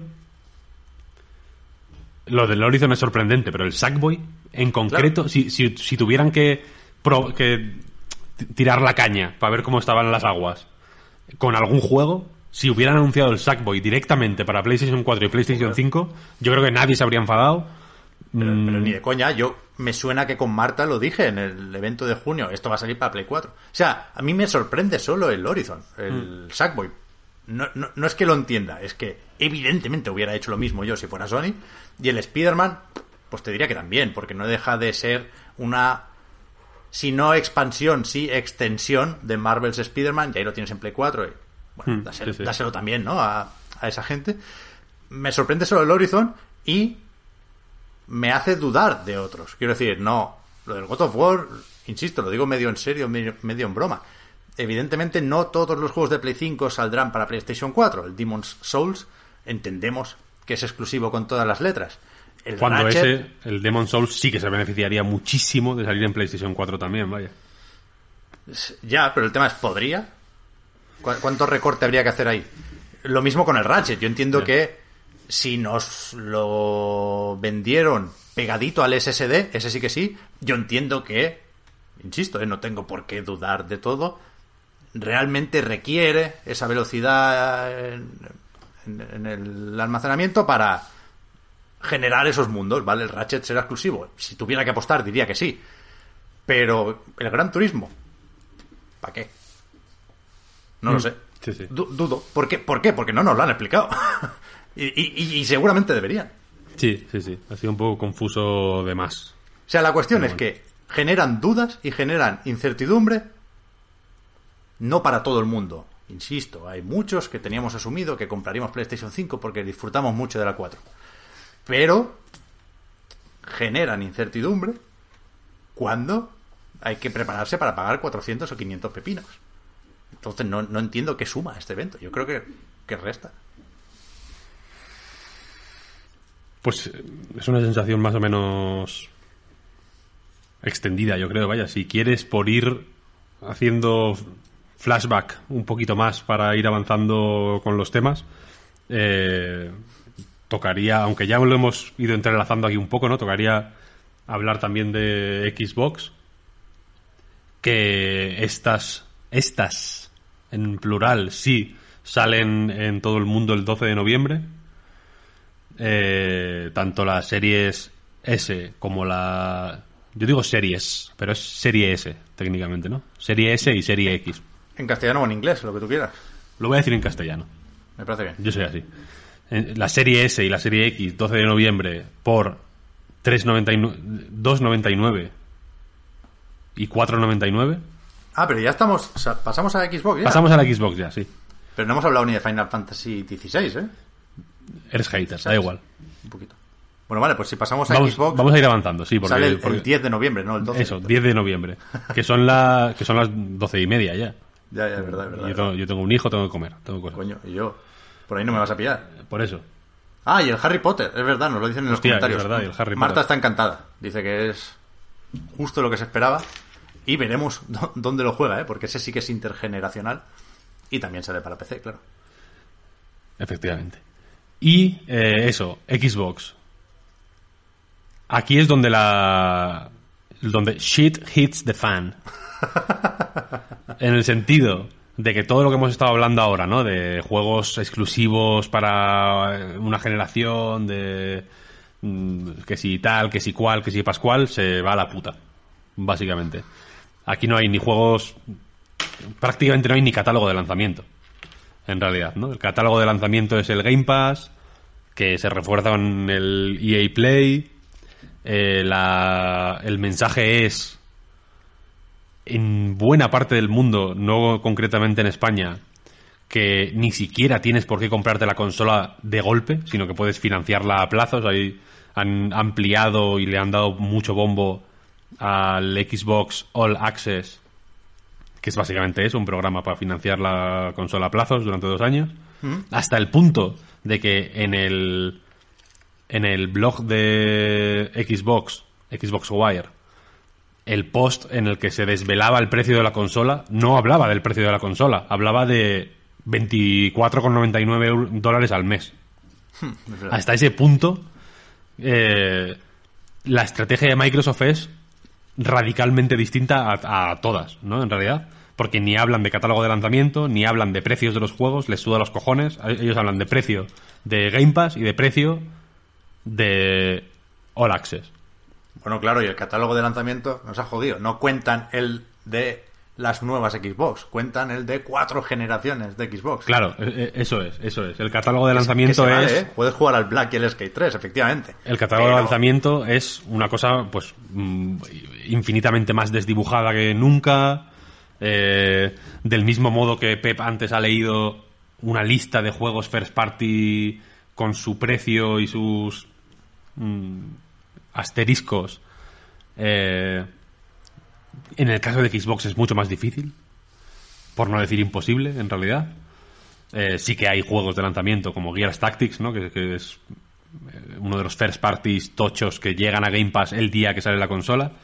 Pero por lo demás, parece que la idea de Microsoft, como de hecho en el en el vídeo de en el que explicaban las características técnicas de Serie S, una de ellas era el ¿cómo se llama? Eh, lo de cambiar de juego rápido, no sé, no, no recuerdo el Mm. Tampoco nombre. recuerdo nunca el nombre. Le han puesto un nombrecito, pero Algo bueno. instantáneo, supongo. Eh, básicamente viene a ser que puedes tener X juegos ejecutándose o en- o al mismo tiempo, ¿no? Y todos en suspensión menos uno, ¿no? Para cambiar de juego y reengancharte justo en el momento, como quien tiene X programas abiertos en el ordenador, vaya. Quick Resume, Víctor, perdón. Quick Resume. Deberíamos hacer todos los programas con el chat, ¿eh? La verdad es que... Es mucho- nos, sí. nos ahorra mucho trabajo. Es muy útil. sí, sí, gracias, ¿eh? Eh, y en ese en ese quick resume estaba eh, como representantes de 360 y de la primera Xbox Skate 3 de EA incluido en el EA Access este Play ahora. EA Play y Black de Criterion un juego que que te foca Básicamente, es, el, es una puta obra maestra de juego, es una maravilla. Es raro también utilizarlo para vender una consola de nueva generación, pero ahí, ahí estamos, vaya. Es que os, os voy a remitir, permitidme, ¿eh? de nuevo a la pildorita, solo para patrons, eh, para escuchar esto más desarrollado, ¿eh? pero a, a mí es que todo, todo lo que me gusta de la propuesta de Microsoft, creo que Serie S tiene mucho sentido porque creo que durante varios años lo de las 4K será todavía lo bastante opcional para mucha gente como para no querer pagar 200 pavos por ello. Ese es ¿no? un posible resumen de por qué existe Serie X. Guay, hay Serie S, perdón. Yo lo he dicho, yo seguramente me compraré Serie S para tenerla no en la tele del salón, Dios quiera que sea pronto una 4K, pero sí para tenerla al lado del ordenador en un monitor 1080. Juego fantásticamente bien ahí, juego casi siempre ahí. Eh, así que a tope con la serie S. Pero todo eso, todo ese trabajo hecho en cuanto a hardware, todos esos vídeos tan bonitos de el diagrama de la consola abriéndose y viendo que está el System on Chip ahí súper bien puesto y la ventilación fluye, de qué manera, se me queda en... no en nada, pero sí se me queda en poca cosa al lado de... es que no está ni el Halo, es que no... Yo, yo no Hmm. Sí, sí. recuerdo Un, un error de cálculo así, la verdad. Eso, evi- evidentemente, eh, la. La situación es suficientemente rara como para que te puedan, utilizando la pura retórica, intentar convencer de una cosa o de otra, de una manera o de otra, pero la realidad es que es verdad que faltan. Es que es, es una- Jue- un agujero negro que tochos. sale sin Sí. juegos nuevos, tío. El Gears Tactics no me vale, me lo pasé, tengo podéis mirar los logros, me lo pasé en, en marzo así. En, en PC, Ese ¿no? es el que no problema. juego nuevo, ¿no? Ese es el problema. Y Yo muchas. no creo que. Perdón, Víctor, que, que el Game Pass, que ha Ah. servido para explicar y justificar muchísimas cosas, no creo que el Game Pass sirva para explicar y justificar lanzar dos consolas nuevas sin juegos nuevos. Más allá de sí, los sí. que sí tiene listos Ubisoft, ¿eh? que, joder, no le quiero quitar importancia a esto. Habrá mucha gente encantadísima de disfrutar de Assassin's Creed Valhalla con, con su serie X a 4K 60 frames o el Black Ops Cold War que por mucha promoción que haga con Sony, por mucha alfa que tenga, en Europa se jugará una semana antes en serie X que en Play 5. Ojo, eso está ahí. Pero que Microsoft no ha hecho los deberes, o que Xbox Game Studios no ha hecho los deberes, por mucha COVID que sin duda ha tenido que ver, por mucha. No sé, por muy bien que le pueda venir el retraso a Halo, me parece injustificable sacar una consola nueva sin juegos nuevos. Hmm. Y hay. y- No, no puedo decir otra cosa. Y de, y de nuevo, hay juegos, quiero decir.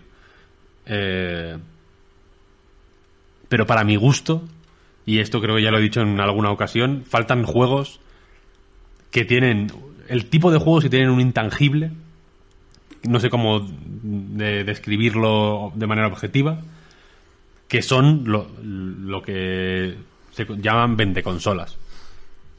Sony, por ejemplo, creo que no puede llamar vendeconsolas a Destru- Destruction All Stars. Por ejemplo, es un juego que no sé, lo recuerdo como un, como un viaje de ácido malo, no sé exactamente cómo es, lo tengo como difuso. Eh, en Xbox hay, hay juegos, efectivamente, está Gears Tactics, efectivamente, está The Medium, por ejemplo, está... eh, en fin, hay una serie de juegos, la mayoría por ¿The otro Medium lado... es de lanzamiento o es finales de 2020? No lo sé. Yo sea, tenía entendido que era o, o- o cercano al lanzamiento de Puede ser, ¿eh? lanzamiento. puede ser. Para este año seguro, pero es que me suena que nuevos lanzamientos, digamos, para Xbox y que no son de Xbox Game Studios, que estoy viendo por ahí que sí salen juegos nuevos, sí que salen, pero es que no los edita Microsoft. Está el Tetris Effect y, el Gears Tactics y no sé, no sé cuál más. Pero bueno, vale, sí, de Medium lo contamos. Venga. Hmm. Que no es de Xbox Game Studios tampoco, ¿eh? Pero no es, no es first party, esa es la cuestión. A mí me falta un, eh, si quieres, incluso, un, un cuadro bien definido y robusto de, de juegos, de personajes, de, de IPs, como quieras llamarlo, asociados a Xbox Game Studios, que ahora mismo en- yo entiendo que lo están definiendo y que probablemente cuando veamos ese cuadro bien definido digamos, ok, cha- ok, chapó, Phil Spencer, me quito el sombrero, pero que ahora mismo no es nada. ¿Sabes? Porque tienen ti- eh, Psychonauts 2, que va a salir en todos los lados. Eh, Grounded, que bueno, corramos un tupido velo. Eh, No está mal, ¿eh? Pobre Grounded, tío. Sí, no está. Ok, pero, es, pero de nuevo, repito lo que dijimos en el, en, el, otro programa: es un juego que utiliza el Cyberpunk 2077 en su puto tráiler para reírse de sí mismo. Sí, sí, sí, está claro, está claro. Obsidian hasta la muerte, le- les amo. Y el rollo de Grounded me, me parece simpático y está bien, pero de nuevo, no es un God of War, quiero decir, no Y- puedes y, y ponerlo. ahí. podemos, podemos darle a esto todas las vueltas que queráis. Pero a mí, si me preguntan, si me dan a escoger A o B, es un juego de serie S o X o es un juego de One, yo te voy a decir es un juego de One. Lo siento. Por eso, por eso. Eh, otros, como Flight Simulator, por ejemplo, que supuestamente tenía que salir en consola, So, se conoce que sí. Habrá que ver, ¿no? Hasta, hasta qué punto ocurre eso. No lo sé. Quiero decir que el catálogo es. eh, o sea, yo como, como Xboxer y como, y como usuario de Xbox, porque al final es que juego bastante más en Xbox que en, que en Play, vaya. Estoy satisfecho. Pero entiendo que, que, que de cara a una nueva generación, joder, pesan mucho los juegos. Y, y pesan mucho los, los first party por mucho Game Pass. Eh, es más, pesan más en el Game Pass que sin Game Pass. Le pesan más a Microsoft que a Sony. Precisamente porque Sony, pues bueno, los irán sacando. Pero si el Game Pass se va a convertir en un greatest hits de, de, de Focus y de, y de. y de publishers alemanes, con de vez en cuando algún first party. Y, y- los últimos first party que ha habido, pues bueno. Battletoads, por cierto, es, es guay, jugadlo. Pero de nuevo no es God of War, ¿sabes? Entonces quiero, quiero decir que le pesan más ahora. Y le, van y le van a ir pesando más y más. Y entiendo que con el paso de los años irán definiendo eh, ya digo, esa imagen de sus IPs propias y de ese ecosistema de estudios que han ido comprando, que son muchísimos, que son 15, creo que eran. Es, es, es una nube de estudios considerable que tienen que ir nutriendo a Game Pass de, de contenido, porque de contenido que ponga Xbox Game Studios. Igual que tú vas a Netflix a ver lo que pone Netflix, ¿sabes? Lo que está producido por Netflix, pues tienes que ir a Game Pass para jugar lo que está producido por Xbox. Y de momento no hay mucho. Y, y, y eso para mí acaba desluciendo un poco el lanzamiento de, la consola, pero bueno. Que por lo demás me parece un pepino. O sea, quiero decir, creo, creo que. Creo que. eh, pues, lo que decía antes, ¿no? Que el, que el embudo se ha ido cerrando y que, y que ahora mismo estamos en una posición en la que cada vez más gente está convencida por lo del Game Pass. Que antes, joder. que antes sí que era una. Pues una. un- es fácil ver el, el valor del Game Pass como consumidor, ¿no? Porque bueno, 10 pavos al mes, tengo estos juegos, tengo todos los first party, tal, tal, tal. Eh, pero todas las cosas malas o las pegas o los peros que se le pueden poner al Game Pass, creo que de hecho después de lo de Sony del miércoles, muchas se han ido. Y es como, pues mucho mejor el puto Game Pass, ¿no? 80 pepinos por el... no, por el Destruction All Stars. Eh, a- Ahí he visto como un golpe fuerte, de en plan, hostia, pues... Claro, hombre. ¿No? Pues guay. No, yo no puedo pagarme 80 ñapos por, por X, por, por tantos juegos, ¿no? En realidad. Sí, sí. Y al final la cantidad la can- y su- la calidad tiene que pesar también, ¿no? Pero la cantidad pesa también, cojones. Hay, hay- hay gente que está diciendo aquí, o sea, que es verdad que pecamos de intentar justificar nuestras ganas de comprar nuevas Xbox y nuevas PlayStation cuando, por supuestísimo, la opción de esperar está ahí y no es mala, ¿eh? La opción del PC, ya lo hemos dicho varias veces, está ahí y no es mala. Si es que encuentras una 3080 que también están agotadas. Pero bueno, saldrán de, de más fabricantes. E- evidentemente, ¿eh? yo creo que lo hemos dejado caer. En- entre unas cosas y otras, es incluso más sensato de lo que pensábamos esperar un poco más para saltar de generación. Por supuesto, si no eres muy fan de Ubisoft, por ejemplo, y a falta de ver qué pasa con Cyberpunk y con el parche y demás, te esperas, claro, claro que sí. Yo no puedo, hecho- yo no sé. O sea, ni, Mm. ni puedo por trabajo, ni sé porque soy un consumidor ansias, lo llaman early adopter para que suene mejor, pero es verdad que me gusta participar en las primeras conversaciones sobre los juegos. No, no lo digo como excusa, lo digo de verdad. Me gusta jugar y disfrutar así de, de- de este hobby. Pero, joder, siempre pasa con, con el cambio de generación, ¿eh? que esperar tiene todo el sentido del mundo. Yo, yo creo que, que esta vez incluso más que, no, que otras Hmm. Sí, veces. sí. La... Le- leí a alguien también, eh, 360 salió sin Halo. Bueno, ya lo sé, pero salió con Cameo, con Perfect Dark y con Project Gotham. Quiero decir, claro que Microsoft tiró del carro con Xbox 360, joder, faltaría más. Joder, de Y hecho... con el- One, y con- pues, a, su manera, pero también con One. O sea, yo, no- yo, yo no pido necesariamente un Halo de inicio, ¿eh? que sería un detalle ya que es lo que habían prometido. Pido algo de inicio, que no haya jugado Hmm. antes en PC. Sí, sí. Un Forza, una serie de sus marcas, ¿no? Al final. Un... Los timings, evidentemente, no han sido los que... Por H, por B, los, los más propicios igual, pero un puto Gears of War, ¿no? Sí, sí. Sacar paquete con la... Con la con las marcas propias, joder, que las tienen, ¿no? Al final, y, y, y- y- y tienen que, que poder explotarlas más y mejor, vaya. Ojalá fuera como el inicio, los, los primeros meses de 360. Ya ves. O los primeros años, que fueron un pepino tras otro, una cosa acojonante. No sé. Con la tele HD y todo. Qué buenos tiempos. Que bueno, fueron buenos tiempos, cojones. Su crackdown, sus cosas. ¿Qué... ¿Qué hacemos con los juegos, Víctor? Pues hablar de ellos, ¿no? Empezamos con Spelunky. ¿Qué habíamos dicho? Spelunky y Tony Hawk también. El Spelunky Mario, y. Mario. Vamos a hacer Spelunky y Mario. Vale. Porque dentro de lo de Mario voy a hablar del Tony Hawk.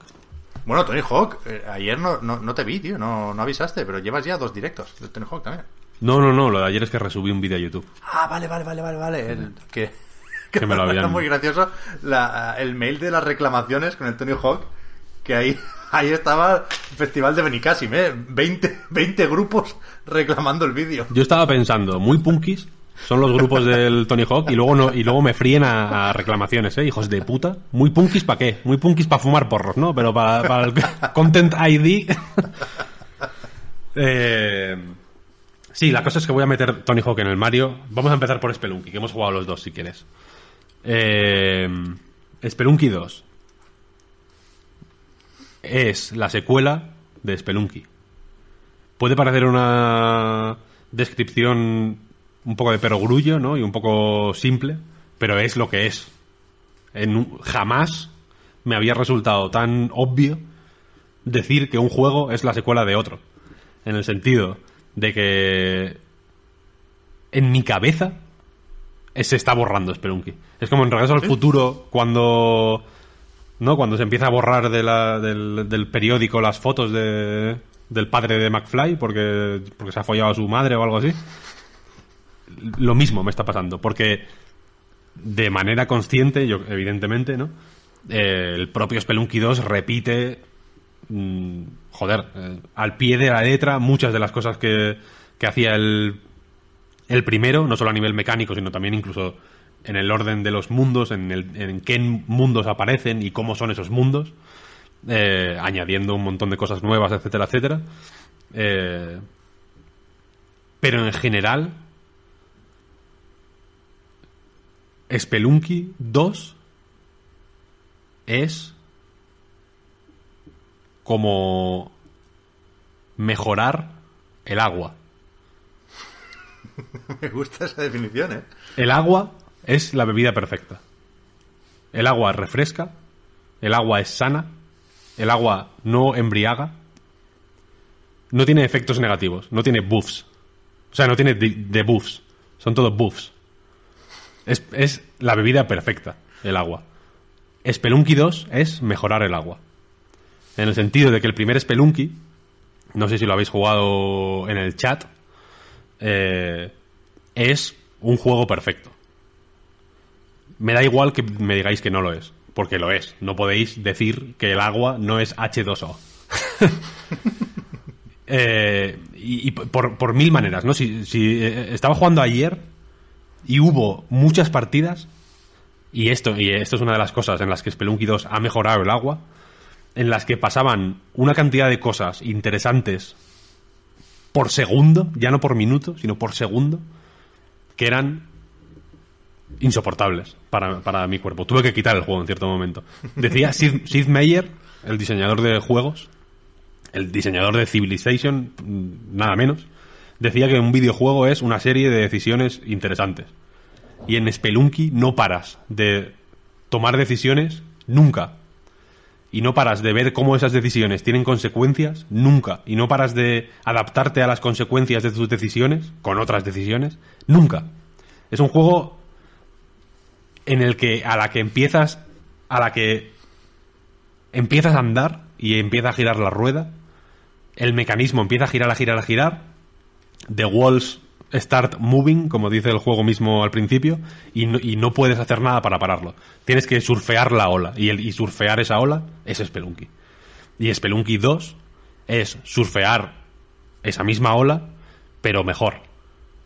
Porque, porque es mejor en todo. Eh, De nuevo en cosas medio intangibles, ¿no? Los murciélagos se comportan igual, los, las serpientes se comportan igual, eh, las arañas se comportan igual. Si ves una araña grande, sabes que si la matas te va a dar el, el bote con, baba de araña, por así decirlo, que hace que las bombas se peguen a las paredes, eso lo sabes. Pero aparte hay unos escarabajos, hay puertas que te llevan a un mundo de atrás, que conectan con otras, con otras zonas de cada nivel, hay trampas nuevas, hay enemigos nuevos, hay personajes nuevos, ¿no? Hay pavos, de pronto, hay unos perros que tiran fuego, hay un mundo en el que todo es absolutamente nuevo, hay giros de guion incluso, se permiten muchas fantasías 2, y a mí eso me gusta. Y sobre todo, es que no, no es Spelunky 2 es todos los videojuegos en uno. Es un cartucho de estos de la Game Boy que te venían el Mario Land, el Tetris, el tenis, el Sokoban, el Excite Bike. To- todos los juegos, ¿no? Te venían en el, en el- en el cartucho de 32 en 1 de la Game Boy. Pues si ese cartucho lo, te lo comes, lo conviertes en una plasta y lo regurgitas, sale Spelunky. So- son todos los juegos sintetizados. Pero escúchame, Víctor. ¿Y ¿Qué me dirías a mí, que estoy de acuerdo con todo lo que has dicho? Me has hecho tener mucha sed, además. ¿Qué me dirías si te digo que llevo... Tampoco mucho, ¿eh? Igual he jugado... Bueno, tres horas, ponle. Y no paso del cabrón que salta y hace la voltereta para romper las paredes. Pues que aprendas a, a pasártelo, es fácil, vaya. Hay, unas escal- hay escaleras, get good. Pero es demasiado difícil el juego, ¿no? O sea, me da la sensación... Es un punto más difícil, sí. Me da la sensación de que es más difícil que el primero y que al mismo tiempo te da más recursos para sobrellevar esa dificultad, ¿no? Lo de los, lo de los pavos parece incluso exagerado, ¿no? Es, es fácil acumular lo que parecen ser muchos corazones. Después ves que no, ¿eh? Los pierdes. El, el pavo que hace la voltereta para romper las paredes te los quita todos de un golpe. No hay, tío, no hay el problema. cabrón. Ya, ya, no pasa de ahí. La cosa es, la cosa es que efectivamente. eh, a mí no me parece difícil de la- más difícil de la cuenta. Me parece que tiene la dificultad de Super Mario Bros. 1, que es la dificultad perfecta. Que es que los saltos no están asistidos. Si te caes por el precipicio, te matas. Y si pierdes todas las vidas, game over. Fin de la película. No hay. No hay trampas tontas, todo, toda la información que tienes que saber para sortear las trampas que sí hay está perfectamente a la vista. La primera vez probablemente no la veas, pero la segunda ya te la comiste y ya la ves. Con, con todas las trampas pasa eso, incluso con las que son medio injustas, porque si no has pasado del señor este, no sabrás que en la selva, que es uno de los segundos mundos, ahora hay dos, ahora hay ramificaciones, entonces hay dos mundos dos Sí, lo vi. eh, en la selva hay unos cepos, como de unas trampas, de como paosos, que a veces están escondidas detrás de hierbas. Y entonces solo se ve como tres píxeles grises, que eso- esas te las comes siempre. Hasta que te las dejas de comer. Yo ya no me como ni una. Esa, esa es la, esa es la parte alucinante de Spelunky. Eh, y te diría que, que lo intentes, joder, porque efectivamente es, es un juego, es un juego muy difícil, pero que recompensa eh, la curiosidad y recompensa, claro, el, y recompensa el probar cosas. Y efectivamente lo de los pavos, por ejemplo, a mí me pareció, lo dije en, en el, el directo que hice, eh, creo, que lo, creo que lo dije en un momento, en plan, no sé si es legal hacer esto, porque es parece una trampa, ¿no? Llegar a nueve en, en el en Spelunky, para quien no lo sepa, es un juego de plataformas en el que tienes que ir eh, pasando de niveles, básicamente bajando hacia abajo. Tú empiezas arriba del nivel y tienes que bajar hacia la puerta que hay abajo, pasas al siguiente y así ad, ad infinitum o hasta que llegas al final, ¿no? Eh, y tienes cuatro vidas, cada golpe te quita una vida normalmente, algunos te quitan más. Y cuando llegas a cero, mueres y empiezas desde el principio. Es un juego simple y justo. Tienes bombas que hacen agujeros y tienes cuerdas por las que puedes trepar. Ya está. Eh, y en el 2 están los pavos que si los matas con una bomba se cocinan. Entonces te dan vida.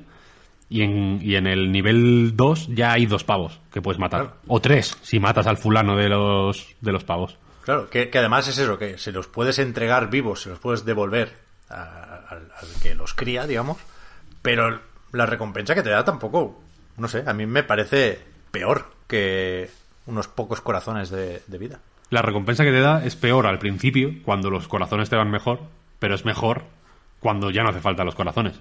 Cuando ya no necesitas matar a los pavos, Claro. no es algo que vayas a hacer siempre. en cierto momento te va mejor esa recompensa. O en cierto momento ignoras a los pavos porque ni, no te hacen falta ni la vida ni, ni la recompensa que te da el, el hombre. Te ahorras la bomba, ¿no?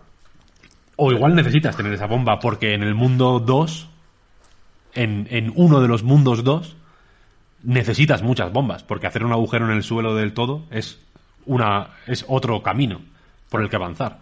Entonces, cada, cada cosa que puedes hacer tiene consecuencias a corto, medio y largo plazo. Y cada decisión que puedes tomar la tomas a corto, a medio y a largo plazo. ¿Sabes? Y en una partida llegas al mundo 3 y ves algo y dices, hostia, ¿qué, qué era esto? Y igual la siguiente vez que llegas al, al- en el mundo 3, no, porque el mundo 3 es Olmec. Eh, bueno, sí, el mundo 3. En el mundo 3 llegas y dices, joder, si en vez de haber hecho esto en el mundo 2 hubiera hecho esto, ahora sería distinto. Y todo es así, todo es así, todo es así. Es, es un juego, por, por lo demás, un arcade de plataformas en 2D normal, entre comillas. Más allá de ser perfecto, es normal. Eh, o sea, muy accesible, fácil de jugar, no tiene mucha complicación en, en ese sentido. Pero lo increíble es la efervescencia que, que te pone en el cerebro.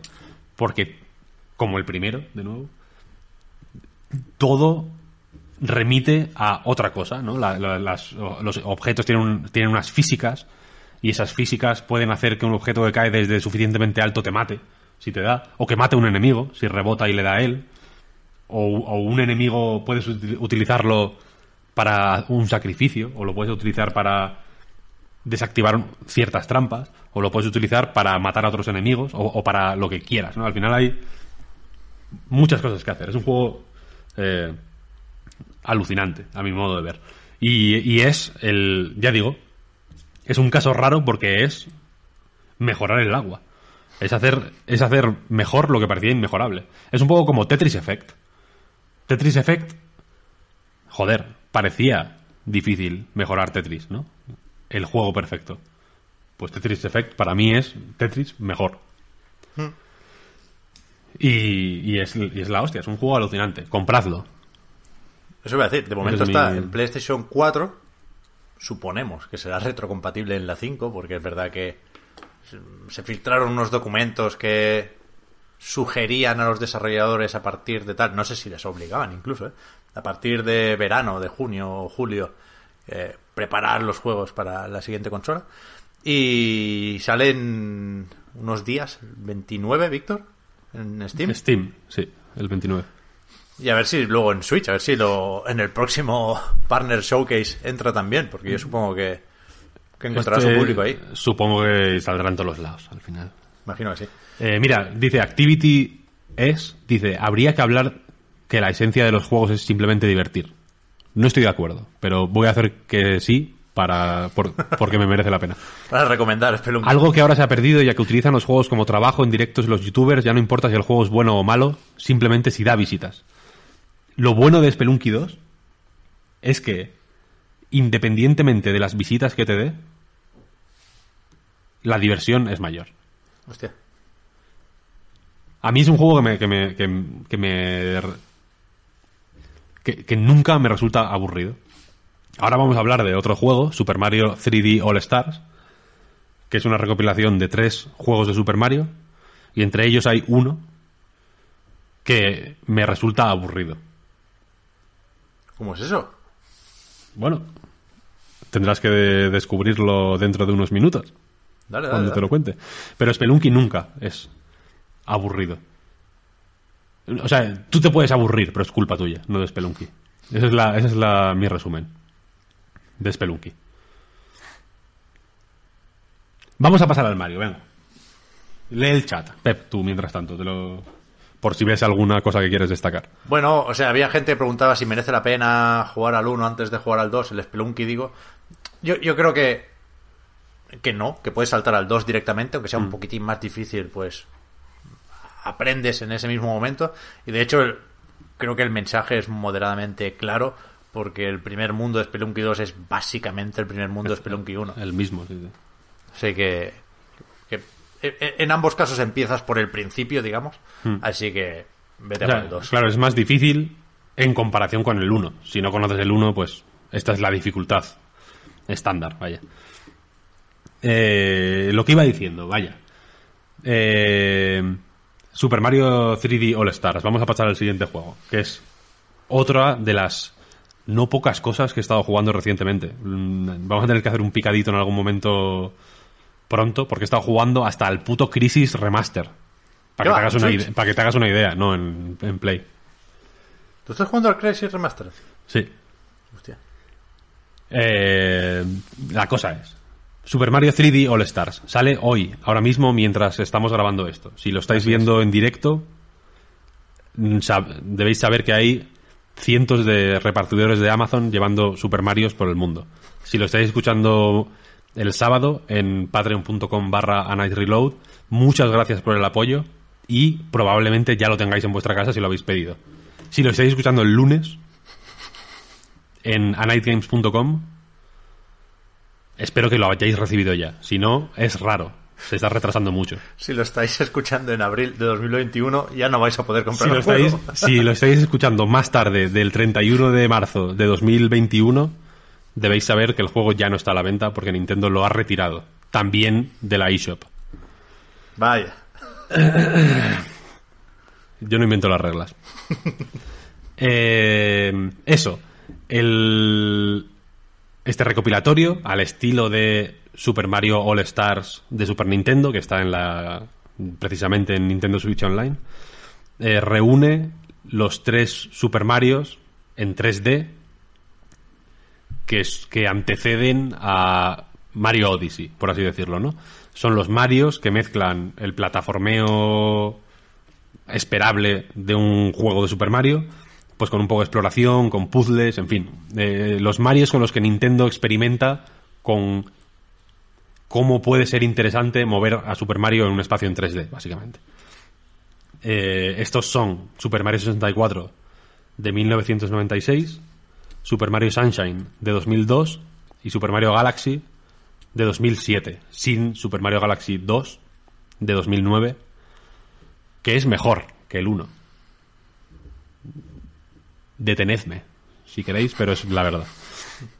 Eh, es una recopilación que yo entiendo que es polémica. Voy a quitarme esas partes al principio porque me aburre sinceramente hablar de ello.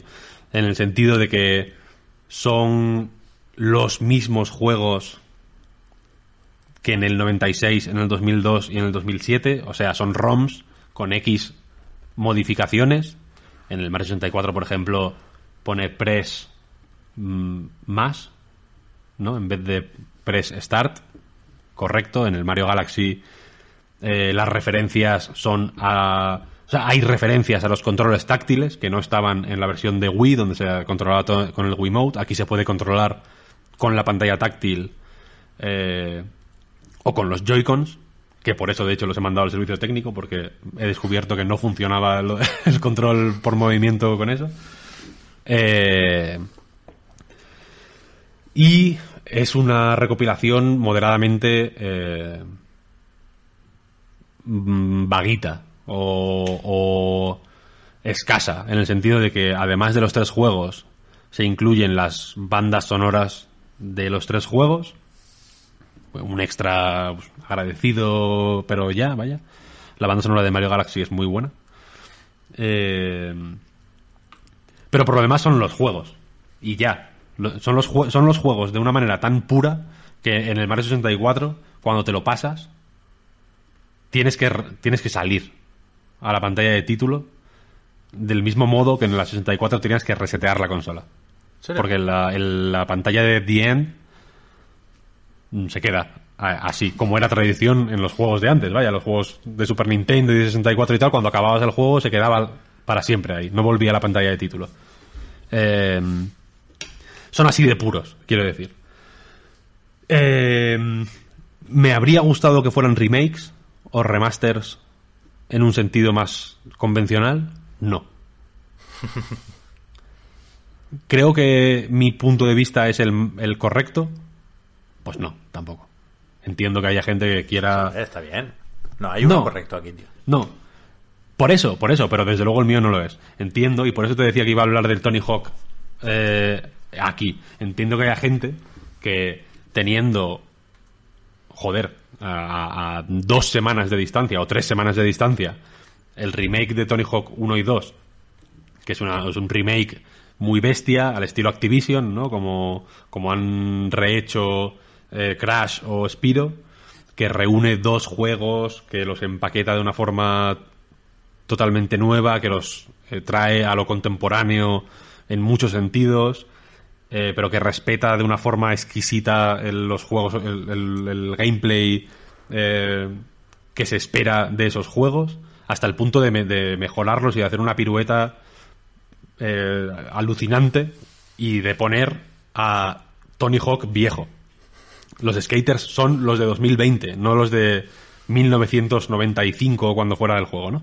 Y, el, y el- lo del centro comercial, Víctor, que, que descubrí en tu directo. El centro comercial está viejo, la, la- Eso es.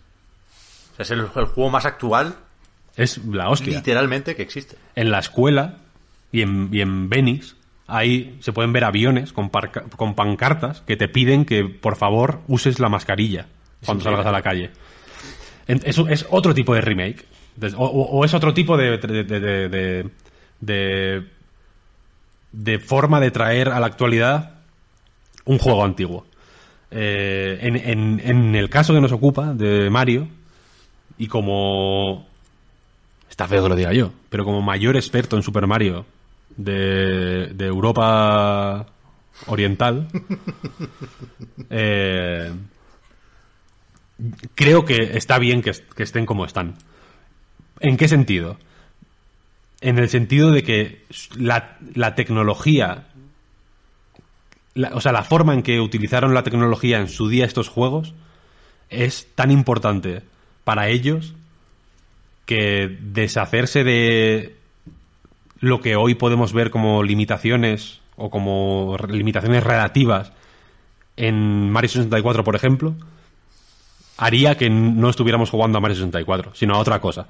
Ya. Tan importante es en Mario 64 las limitaciones que y, y- y- y tan bien pensado está Mario 64 que famosamente eh, durante el desarrollo Miyamoto eh, uno de los ejercicios que hizo fue poner a Mario en una habitación blanca a perseguir un conejo hasta que el hecho de perseguir al conejo en un entorno neutro hasta que no fuera divertido no estaba bien hasta, hasta que ese, esa sensación no fuera la adecuada mm, el juego no estaba bien perseguir un conejo es algo que se hace en, en todos estos Marios, vaya, hasta en el, hasta en el Odyssey. En, el, en- en Mario Galaxy es lo primero que haces en el juego, antes de saltar siquiera, es perseguir un conejo. Eh, tan bien pensado está Mario 64, por ejemplo, y tan conscientes son todas las decisiones y tan ajustadas a las limitaciones, o tan enmarcadas por sus propias limitaciones están, que la cámara, que Nintendo sabía que era tan importante o más como Mario, la- es decir, la, la- la cámara que, que digamos que encuadra lo que está ocurriendo en tu- tus movimientos, ¿no? Tan importante es la cámara que es un personaje, que es la Kitu. La Kitu con cámara es de las primeras cosas que ves en Mario 64. Y la Kitu con cámara no se mueve eh, de forma libre. Tú mueves a la Kitu con cámara con el stick derecho en este caso, en el caso de Nintendo 64 con los botones C, en ciertos tramos que enmarcan correctamente la acción. No puedes moverlo a, sitios que estén mal, ¿no? El juego te, te, guía, digamos, y guía lo que ves eh, para, que, para que, que la partida sea la que tiene que ser y sea óptima, para que la exploración sea eh, sorpre- sorprendente y, y confortable y- y- y para que sea la que es y no otra. Quiero decir que estos juegos son los que son y no otros. Y, y, entiendo que X modificaciones pues pueden estar bien, pero por ejemplo, yo habría dejado Super Mario Sunshine en 4.3. ¿Qué dices, hombre? Que vengan y me detengan si digo alguna tontería. ¿Pero por qué? Porque, porque estaba en 4.3 en el original. Yo estoy acostumbrado a jugarlo en 4.3. Jugarlo así me parece antinatura. Jugarlo de cualquier forma me parece antinatura. Es un juego bastante malo. Hostia. Lo Este es el que te aburría, spoiler. Eh, lo puedo decir con conocimiento de causa. En, en Mario Sunshine se añadió pues eh, una mochila que tiraba agua, ¿no? Básicamente, y la mochila que tiraba agua pues servía para limpiar cosas, para eh, planear, para propulsarte hacia arriba, tiene una serie de utilidades, ¿no? Para correr más rápido, con un chorro ahí que vas a toda hostia. Es un juego que las pasa canutas por la cámara, precisamente, que se interpone en tu camino constantemente. Es una cosa muy bestia. Y es un. El, desarrollo es. eh, más o menos loco, en el sentido de que para pasarte el juego tienes que. No tienes que conseguir todas las estrellas de todos los soles, en este caso, de cada nivel, sino completar el sol de eliminar a Mario Oscuro, que es el séptimo, creo, en cada mundo. Entonces tienes que hacerte siete solos en cada mundo y luego te pasas el juego. El final del juego, por cierto, es lo, lo puto mejor. Eso, eso sí que lo reconozco. Eh, pero eso hace que el desarrollo sea poco claro. eh, Es menos abierto que en Mario 64 y aunque hay más posibilidades de movimiento realmente, nunca se aprovechan. O se aprovechan muy poco. Hay misiones... Cuanto más avanza el juego, peores son las misiones. Hay una misión en la última pantalla que es de llevar a un chomp cadenas enfadado, perdón, con fiebre, a unas aguas termales, que es ridícula. O sea, no te lo esperas en Nintendo, te lo esperas en un puto juego de Sega de la época de GameCube. Te lo esperas en un Billy Hatcher, pero no te lo esperas en un Mario Sunshine. Eh, Para los, cuando cumpla 35 años Billy Hatcher, te vas a hacer pipí encima del remake. Billy Hatcher ¿Qué le van a hacer? lo estuve jugando hace poco y es bastante bueno, debo decir. Muy buen juego de GameCube. Eh, y aún así Mario Sunshine merece la pena jugarlo porque es una de las representaciones más fieles del espíritu de la Nintendo de GameCube. Que es una Nintendo rarísima. Una Nintendo que tenía entre sus manos la consola más potente de su época y la utilizaba para las cosas más raras que podía, que estaba obsesionada con la cohesión dentro de sus mundos. Y entonces, en cual- desde cualquier mundo de Mario Sunshine puedes ver los otros. Si te subes a una zona alta, puedes ver, digamos, todo el mapa de, de el hotel Delfino, puedes ver el parque Mamma Mía, puedes ver la eh, Cala del Sole, puedes ver, puedes ver todo, todos los mundos desde otros mundos, ¿no? Y, y desde el mapa central, que igual es lo más memorable del juego, ¿no? La, la ciudad Delfino, que es un sitio, eh, pues, en fin, bast- bastante interesante de explorar, pero que en general hace que... el- esto pasaba en Mario Kart, por cierto. En Mario Kart Double Dash, el Mario Kart más raro de la historia, desde los circuitos se veían los demás. ¿En serio? Sí, es una cosa muy loca. Eh, entonces, creo que es, creo que es eh, coherente y, e incluso bonito mantener este juego a todas luces imperfecto, tan imperfecto como lo fue en su día. A mí me da, me da buen rollo. Me hace pensar que Nintendo no se avergüenza de, de lo que sin duda son puntos flojos. Ya. ¿Por qué sé que son puntos flojos? Y que lo consideran puntos flojos. Porque Mario Galaxy, que es el otro juego, vuelve a centrarse de una forma muy bestia en las plataformas y en los saltos. Coge todo lo que funcionaba de, de Sunshine y desecha todo lo que no funcionaba. Y básicamente da forma a, una auténtica. a, a lo que, lo que por eh, utilizar la jerga de el famoso anuncio de Dragon Quest, es un sueño de artes marciales. Eh, Mario Galaxy, pues es cada mundo es una galaxia con distintos astros entre los que te mueves con una serie de, de estrellas. Es un juego que eh, que quizá marca el inicio de esta, de esta de la época de Mario en la que cambiar constantemente de desafío y de mecánicas y de ambientación, etcétera, etcétera, etcétera, durante horas y horas y horas, durante estrellas y estrellas y estrellas, se convierte un poco en la marca de la casa, ¿no? Hasta el punto de que Odyssey eh, lo mismo te lleva a un mundo de eh, gominolas y dulces o a una puta ciudad con gente de la Dreamcast. Eh, y, y Mario Galaxy es incontestable, es incontestable. Se juega, ya digo, eh, en modo portátil se juega con la pantalla táctil, que no es lo mejor, pero sinceramente creo que se puede. En, en la review de Eurogamer, por ejemplo, decían que era mejor dejarlo para cuando tuvieras, cuando, cuando supieras que puedes jugarlo bien, en referencia a jugarlo con los Wiimotes, por así decirlo, o sea, con los Joy-Con desacoplados de la pantalla, etcétera. Pero yo creo que funciona guay con lo táctil.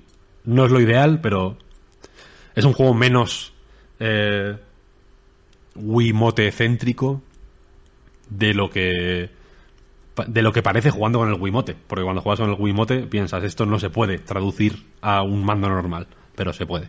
Con el mando Pro se juega bastante bien, debo decir. Eh, y en general, es- estos tres juegos reunidos, con sus peros, ¿no? Que si las ROMs, que si eh, falta el Galaxy 2, que si no sé qué, bla, bla, bla, bla, bla. A mí me parecen irresistibles. Yo sé que voy a estar jugando a esta mierda durante mínimo cinco años. Y lo digo y sin, exagerar. Sé que voy a hacer 120 estrellas, 120 soles y 120 estrellas en todos los archivos de cada juego y probablemente luego borre y empiece otra vez. y lo voy a hacer sin, sin parar. Y, y sé que y sé que es mi caso y que es una- un caso exagerado y un caso poco representativo, lo que queráis. Pero creo que son juegos que hay que jugar por gozo y hay que dejarse sorprender y hay que disfrutarlos de una forma infantil y, pura, pero son juegos que hay que estudiar también. Son juegos que, que- tienes que ir cogiendo notas, tienes que tener el cuadernito y decir, venga, esto no lo había visto en la puta vida. Y, y- y lo, y lo más flipante de estos juegos es que muchas cosas que aparecen en ellos son la primera implementación de ideas que nunca se habían probado. Y están perfectas. A la primera. Es un... Como que, que locura, ¿no? ¿Cómo pasa esto, no? Mario 64 es un milagro de juego. ¿Cómo pueden hacer Mario 64 sin haber hecho ningún juego en 3D antes? Ya. ¿sabes? Y, ese, y esa importancia, que la tiene, creo que el recopilatorio le hace menos justicia de lo que podría, eh, pero tengo la esperanza de que, de, que se, de que se vea, simplemente. ¿Sabes? No sé si está lloviendo aquí, Víctor. ¿Se escucha algún ruido? Gente también del chat. Se oye Pues- lluvia, sí. Está lloviendo un montón. Voy a chapar la... O sea, ¿merece la pena que me levante y cierre la ventana? Yo creo que no. Vale. Pues quería preguntarte una cosa, Víctor, que puedes no responderme para que Sí. no te persiga y te atormente la respuesta. Y después, nada, debatir un, un poquito otra para ir terminando. La pregunta es, ¿cuál es el mejor de estos tres Marios? Galaxy, probablemente. ¿Sí? Galaxy o 64. Depende de cuándo me lo coño, ya lo preguntes. sé. Bueno, ya no hay muchas más opciones. No vale el comodín del 50. No, Mario 64, Mario 64. Mario 64. Es que Mario 64 es muy bestia, muy bestia, muy bestia. Porque porque ves cosas en él. Tú imagínate, ponte, ponte esto, ¿no? Tú imagínate que estás viendo eh, un cortometraje de Buster Keaton. Buster Keaton eh, trabajó hace un siglo, quiero decir, hace mucho tiempo, ¿no? Sus películas son sin sonido, mm, son cortometrajes que se mueven como a 12 frames por segundo, entonces van como rápido, tal, no sé cuál. Eh, y de pronto, en ese cortometraje de Buster Keaton, sale Thanos. Y, te dicen, no, no, no, es que aquí Buster Keaton, pues no sé cómo lo hizo, pero bueno, hizo aquí unos efectos en 3D y sale la Tierra explotando, ¿no? De pronto ahí, se te va la, la olla. Eso pasa con el Mario 64 constantemente. Que es del, es de, es de, es el primer juego de la Nintendo 64, ¿eh? Y ves, ves cosas que ni en Donkey Kong 64, ni en Banjo Kazooie, ni en Rayman 2, ni en ningún juego de plataformas en 3D que salió en Nintendo 64 o, si me preguntas, en ninguna otra consola, se ven. Y, y te sorprende de formas que piensas, "Mm, es que ya está, se acabó. Se acabó. Ma- Mario Galaxy es, es, es, es un juego súper pulido, muy compacto, es la hostia, te lleva... De nuevo te limita la cámara cuando tiene que limitártela y te la deja libre cuando te la tiene que dejar libre, pero siempre de, de formas suaves, de formas sutiles, de formas agradables. Es un juego eh, que igual que igual ya es la nueva Nintendo, ¿no? La Nintendo de New Super Mario Bros, la Nintendo de que, que luego lleva a un Mario 3D Land, a un 3D World, a un a un Capitán Toad que debuta de hecho en Mario Galaxy. Eh, pero Mario 64 es eh, la Nintendo de Yoshi's Island haci- a- haciendo Diana, ¿sabes?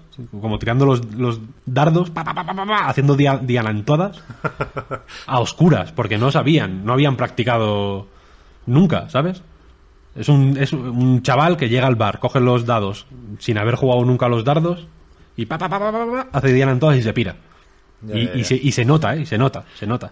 Yo aquí, o sea, seguramente me estaré olvidando de los pioneros, más pioneros y, y- y sobre todo en el ámbito del PC. Pero por mi limitado conocimiento de historia de los videojuegos, yo no recuerdo un caso tan evidente de romper el hielo o ir abriendo camino, ¿no? Como Mario 64. Es un juego que en hobby consolas no le pusieron nota. Porque no, no, no, no pudieron. Porque, es, porque es eh, he hablado mucho de intangibles, refiriéndome a muchas cosas hoy, y Mario 64 es, son todo intangibles. Porque son, porque no sabes lo que está pasando ahí. Es alucinante, es flipante.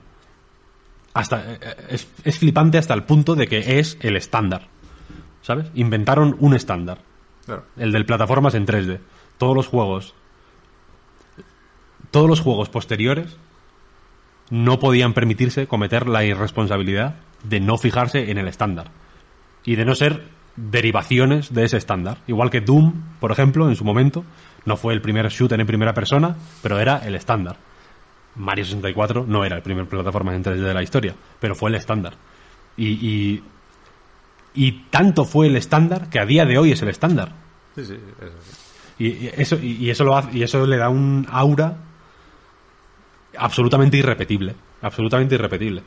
Yo la Wii U la he mantenido siempre cerca por el Mario 64, no por, no por el Mario 3D World, no por el, Por el Netflix, tío. no por el Netflix, no por nada. por tener la consola virtual con Mario 64.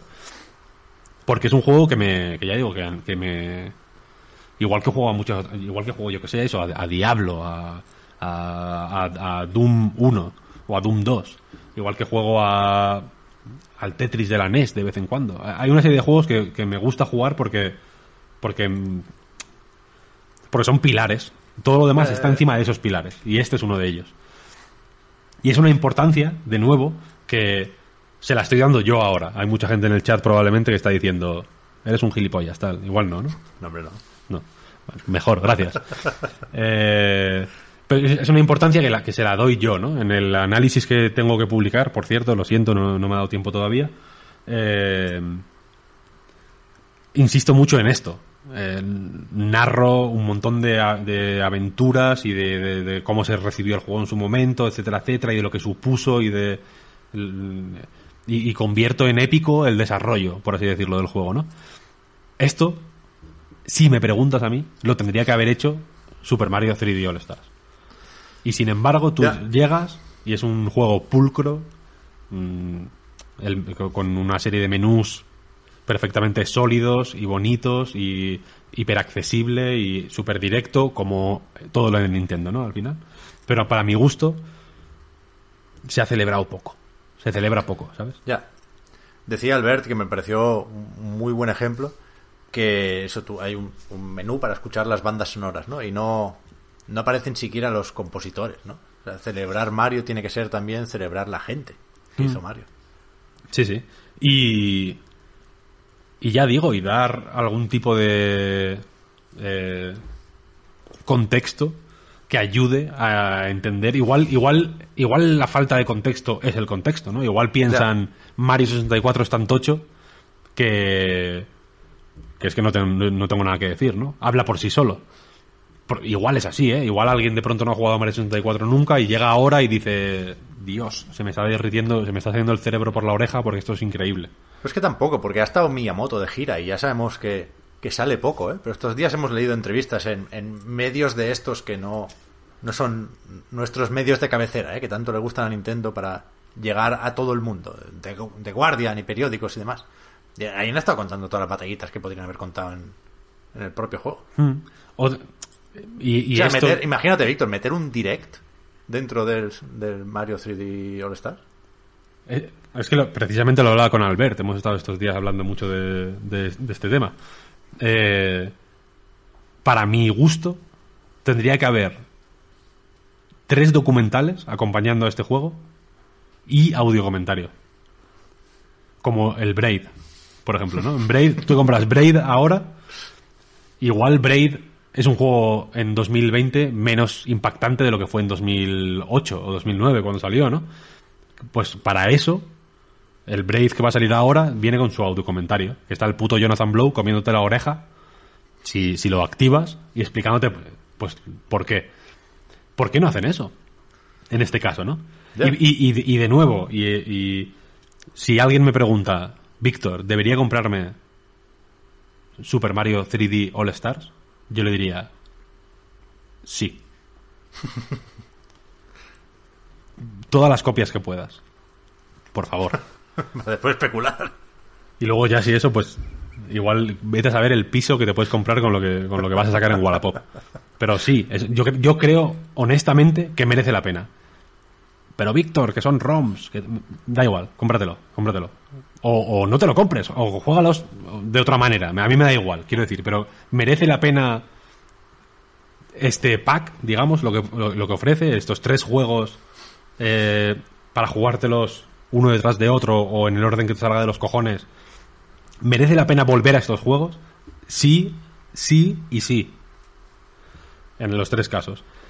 Creo que es eh, la mejor manera de hacer este recopilatorio. No, de ninguna forma. Y creo que habla también de otro mal endémico del- de los videojuegos, que es que solo importan solo importa la historia de los videojuegos y la preservación y, el- y cómo fue crear esto y las entrevistas y hablar con Miyamoto y hablar con el que diseñó los niveles de tal juego. Solo importa cuando es promocional, cuando es material promocional.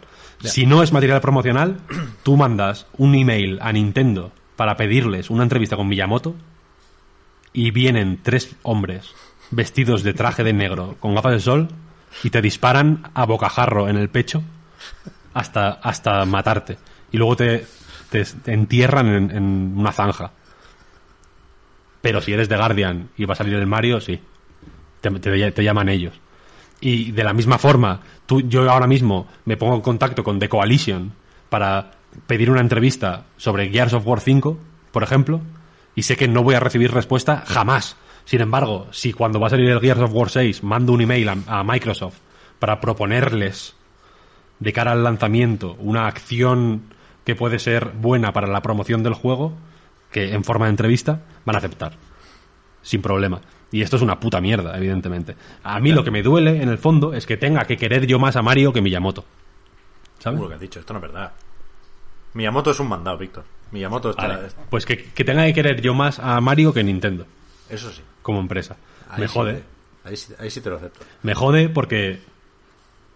En el caso de Mario, me jode cinco veces más. Además, porque es el más fácil. ¿Sabes? Yo no estoy defendiendo eh, Gex. ¿Sabes? No, no estoy aquí en plan, no, es que Gex fue lo puto mejor. Gex de vuela la cabeza. Fue revolucionario. Na- nadie defiende a Gex. Na- eh, ni ni la gente que hizo a Gex, de Gecko. Nadie sabe qué es Gex. En el chat está la gente diciendo, ¿qué dices? ¿Qué es Gex? no, saben ni pro- Kelly. no saben ni pronunciarlo. Eh, pero en el caso de Mario, me parece de, de puta responsabilidad eh, civil. ¿Sabes?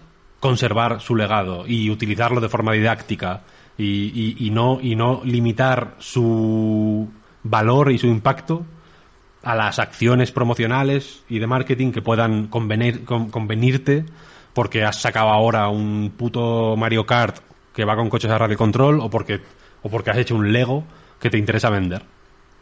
Me jode, me jode. El Lego, me lo voy a comprar.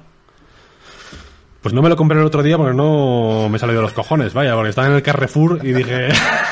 y, y pasé por delante y dije, bueno, me dio vergüenza porque iba con mi hijo, fíjate lo que te digo. Pensé, es demasiado pequeño para que la gente que me vea babeando con estos Lego diga, esto es para su bebé. No, no, dirán, este es un puto raro, esto es para él. Esto lo quiere para él. ¿Y el Battle Royale cuándo sale, Víctor? El Battle Royale sale y luego se, se despublica.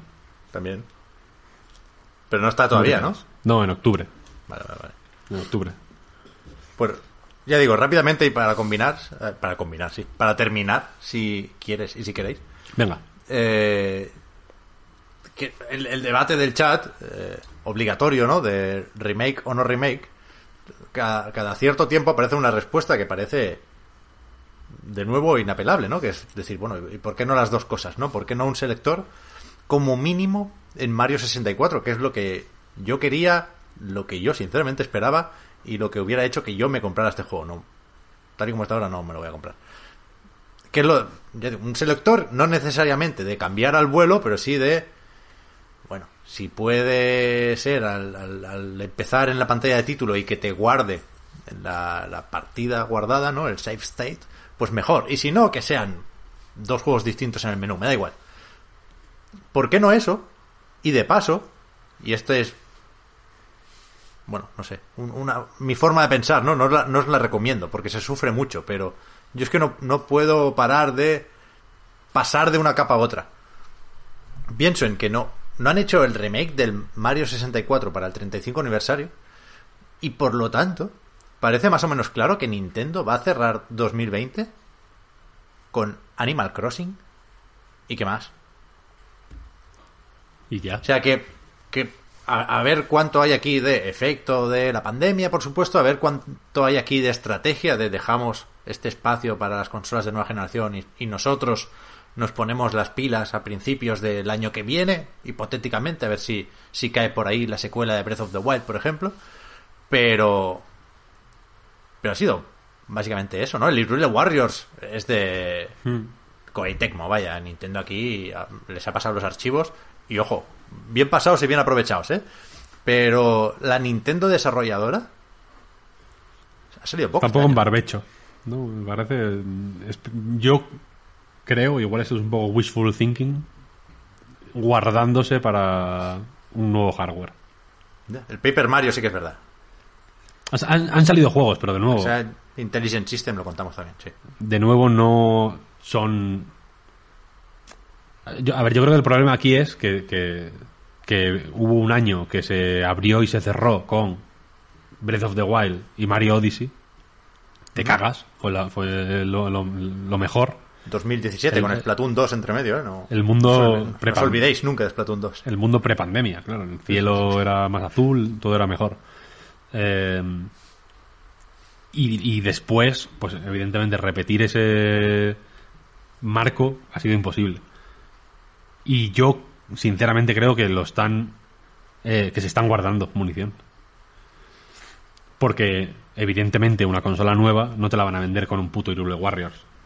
O con un Rune Factory o con un Disgaea 6. Ahora, con un Bayonetita, un Breath of the Wild 2, un Metroid Prime 4, un Metroid no creo, ¿no? Ya, o Megami Tensei 5, un, ¿sabes? Igual con eso ya te lo piensas. Ya. Yo creo que se están guardando cosas. Yo, te digo, Yo el, creo que Monster, el también. Monster Hunter, o sea, sí creo que también. Sí, que creo que, lo- que la el, el año fiscal siguiente, quiero decir, cuando acabe este año fiscal, habrá una metralleta de de lanzamientos. Este año igual igual de hecho se los han guardado porque han podido, porque Animal Crossing ha vendido lo indecible. Entonces igual han No, podido no, eso está claro, ¿eh? Lo mismo que decíamos al principio con Play 5 y más, quiero decir. No, nadie le va a leer la cartilla o a hacer preguntas incómodas a Nintendo porque las ventas de software y de hardware son brutales. El Breath of the Wild, el, el primero, ¿eh? no el Musou, ni por supuesto la secuela, vuelve a estar en el top 10 en un montón de sitios, ¿eh? porque mucha gente está empezando ahora su colección de juegos de Switch. Mm. No, Y no, Nintendo- no voy, no voy por ahí, ¿eh? Y Nintendo trabaja mucho el long seller y el. Y, y, y ven- y promoción. Y hacer anuncios de tele de Mario Kart 8 estas navidades van a hacerlos. Hmm. También, seguramente, ¿sabes? Quiero decir que no se olvida de. de- de- que, que Switch no es la consola a, a septiembre de 2020 y los juegos que han salido a más menos dos meses vista, ¿sabes? Sino, sino que es, eh, a- es, un- es una librería de juegos, pues más o menos constante y que, y, y cre- y que crece constantemente, ¿no? Y yo creo que, que el año que viene, ya digo, la- a partir de marzo seguramente veamos un montón de juegos más. Hostia, Víctor, ojo lo que dice Fred Stark 23. ¿Qué dice? Ojo que Michel Ancel ha dicho que se retira. ¿Confirmamos la noticia? Vamos a ver. Ancel. Michel Ancel Se me ha acabado la batería del móvil en directo que no quiere ni, ni, ni pensar en eso. Michel Ancel, para quien no lo sepa, es eh, un diseñador de, de videojuegos, vaya, que vive en una casa en el campo donde bebe mojitos y toca los bongos y hace Rayman, básicamente, ¿no? Sí, bueno, Rayman y Wild y Beyond Good and Evil 2. Y- En principio. En principio. Yo no estoy viendo lo del, lo del retiro, ¿eh? Aquí. Vale, vale.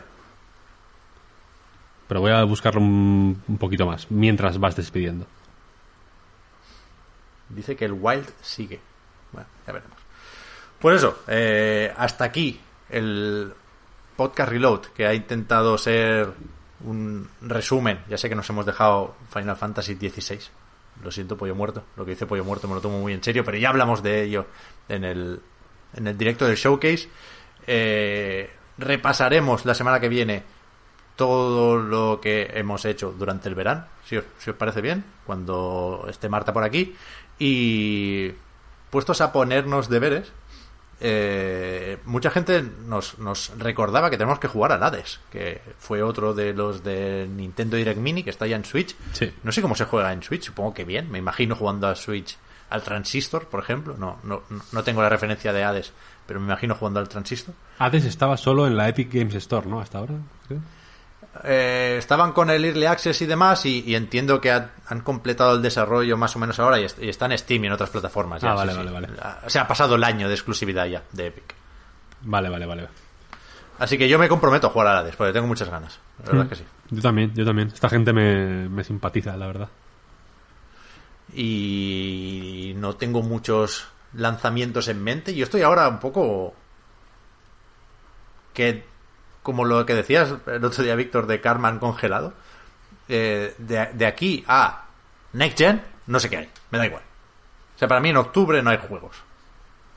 Hombre, estos días están saliendo muchos. Ninguno súper, súper, súper pepino, pero yo desde luego estoy jugando a bastantes juegos. Ya digo, mm, antes de ayer me empecé el Crisis y y tan a gusto. Supongo que no, es- no llueve a gusto de todos con Crisis, vaya. Commandos 2 estoy jugando también en PlayStation 4. Cágate. O el Genshin Impact, es verdad, sale el, el 28 Genshin. y eso, eso creo que es un lunes. Estuve mirando, me, me, me- me pareció una fecha rara, pero bueno, sí, el Genshin El Crash Bandicoot, cállate. sin comentarios, ¿eh? ¿Cuándo es eso? Crash Bandicoot 4. Me- perdonad que me salga del plano, pero es que me he puesto hasta nervioso. 2 de octubre. ¡Buah! Hostia, pues sí que hay en octubre, ¿eh? Alguien decía también Watch Dogs Legion, que sale antes sin versión Next Gen, es verdad, sale el 29 de, de octubre. Sí que hay juegos, sí, pero yo tengo la cabeza en la Next Gen. Van a ser unos cuantos, unos pocos, por suerte, programas de ganar tiempo hasta que podamos tener nuevas consolas. No lo he mencionado, pero sale también estos días 13 Sentinels Es verdad. de Vanillaware, PlayStation 4. Una visual novel barra juego de estrategia por turnos que es un pepinaco. Mucho ojo a ese. Eh, en fin, hay juegos, hay juegos. Se viene Yakuza, así que sí que juegos. Sí que Yakuza, no, es que no, decir, no, joder. no pretendía decir que no. Así que- no podemos, eh, no podemos contando. No, no, va, va a estar animada esta duodécima Sí, sí, temporada. Sí, sí, sí. Gracias por, por haber estado aquí en, en el estreno en directo. Gracias, por supuesto, si lo estáis escuchando eh, en diferido. O viendo, incluso en diferido. Le voy a meter algún, algún trailercito al vídeo también. Así que voy a retomar la carrerilla para decir que tanto el podcast Reload como anightgames.com, también los directos en Twitch, que tú, Víctor, has, has retomado el asunto y yo me, me- me sumaré más pronto que tarde. Todo esto es posible, decía, gracias a vuestras generosas aportaciones. patreon.com barra anightreload tenéis más información. Así que muchas gracias por ello. Entiendo que nos vamos a tener que comer la prórroga con patatas, Víctor, porque es justamente hora de comer. Así que compensamos esto para los patrons con un preguntitas que también toca y también Yes. recordamos. Yes. Tenéis por ahí podcast hablar, tenéis pildoritas, tenéis mandanguita en Sí, Patreon. Sí, sí, sí, sí, sí. Y Podcast creo- hablar, ayer se estrenó un episodio nuevo. Nada Por eso, por eso, por eso, por eso. Creo que solo me falta darte las gracias a ti, Víctor. Y desear una pronta recuperación a nuestra compañera Marta. Por supuesto. Yes. A ver si la semana que viene, en principio, eh, puede y debería estar aquí. Ojalá. Así que que venga, otra temporada más y que, que vengan las que, las que, bueno, las que toquen, unas cuantas más, sí. Estamos jóvenes, Víctor. Nos veo, nos veo bien, ¿eh? Sí, sí, sí. El efecto rejuvenecedor de la Next Gen, yo voy a publicar un paper en la revista Science sobre esto. Mejor que hace años, ¿eh? Yo creo. Sí, yo creo que, creo que sí. Sí, sí, sí. Muy bien. Venga, Venga, gente. gente. Hasta la próxima. Chao, chao. Chao, chao. Hasta luego.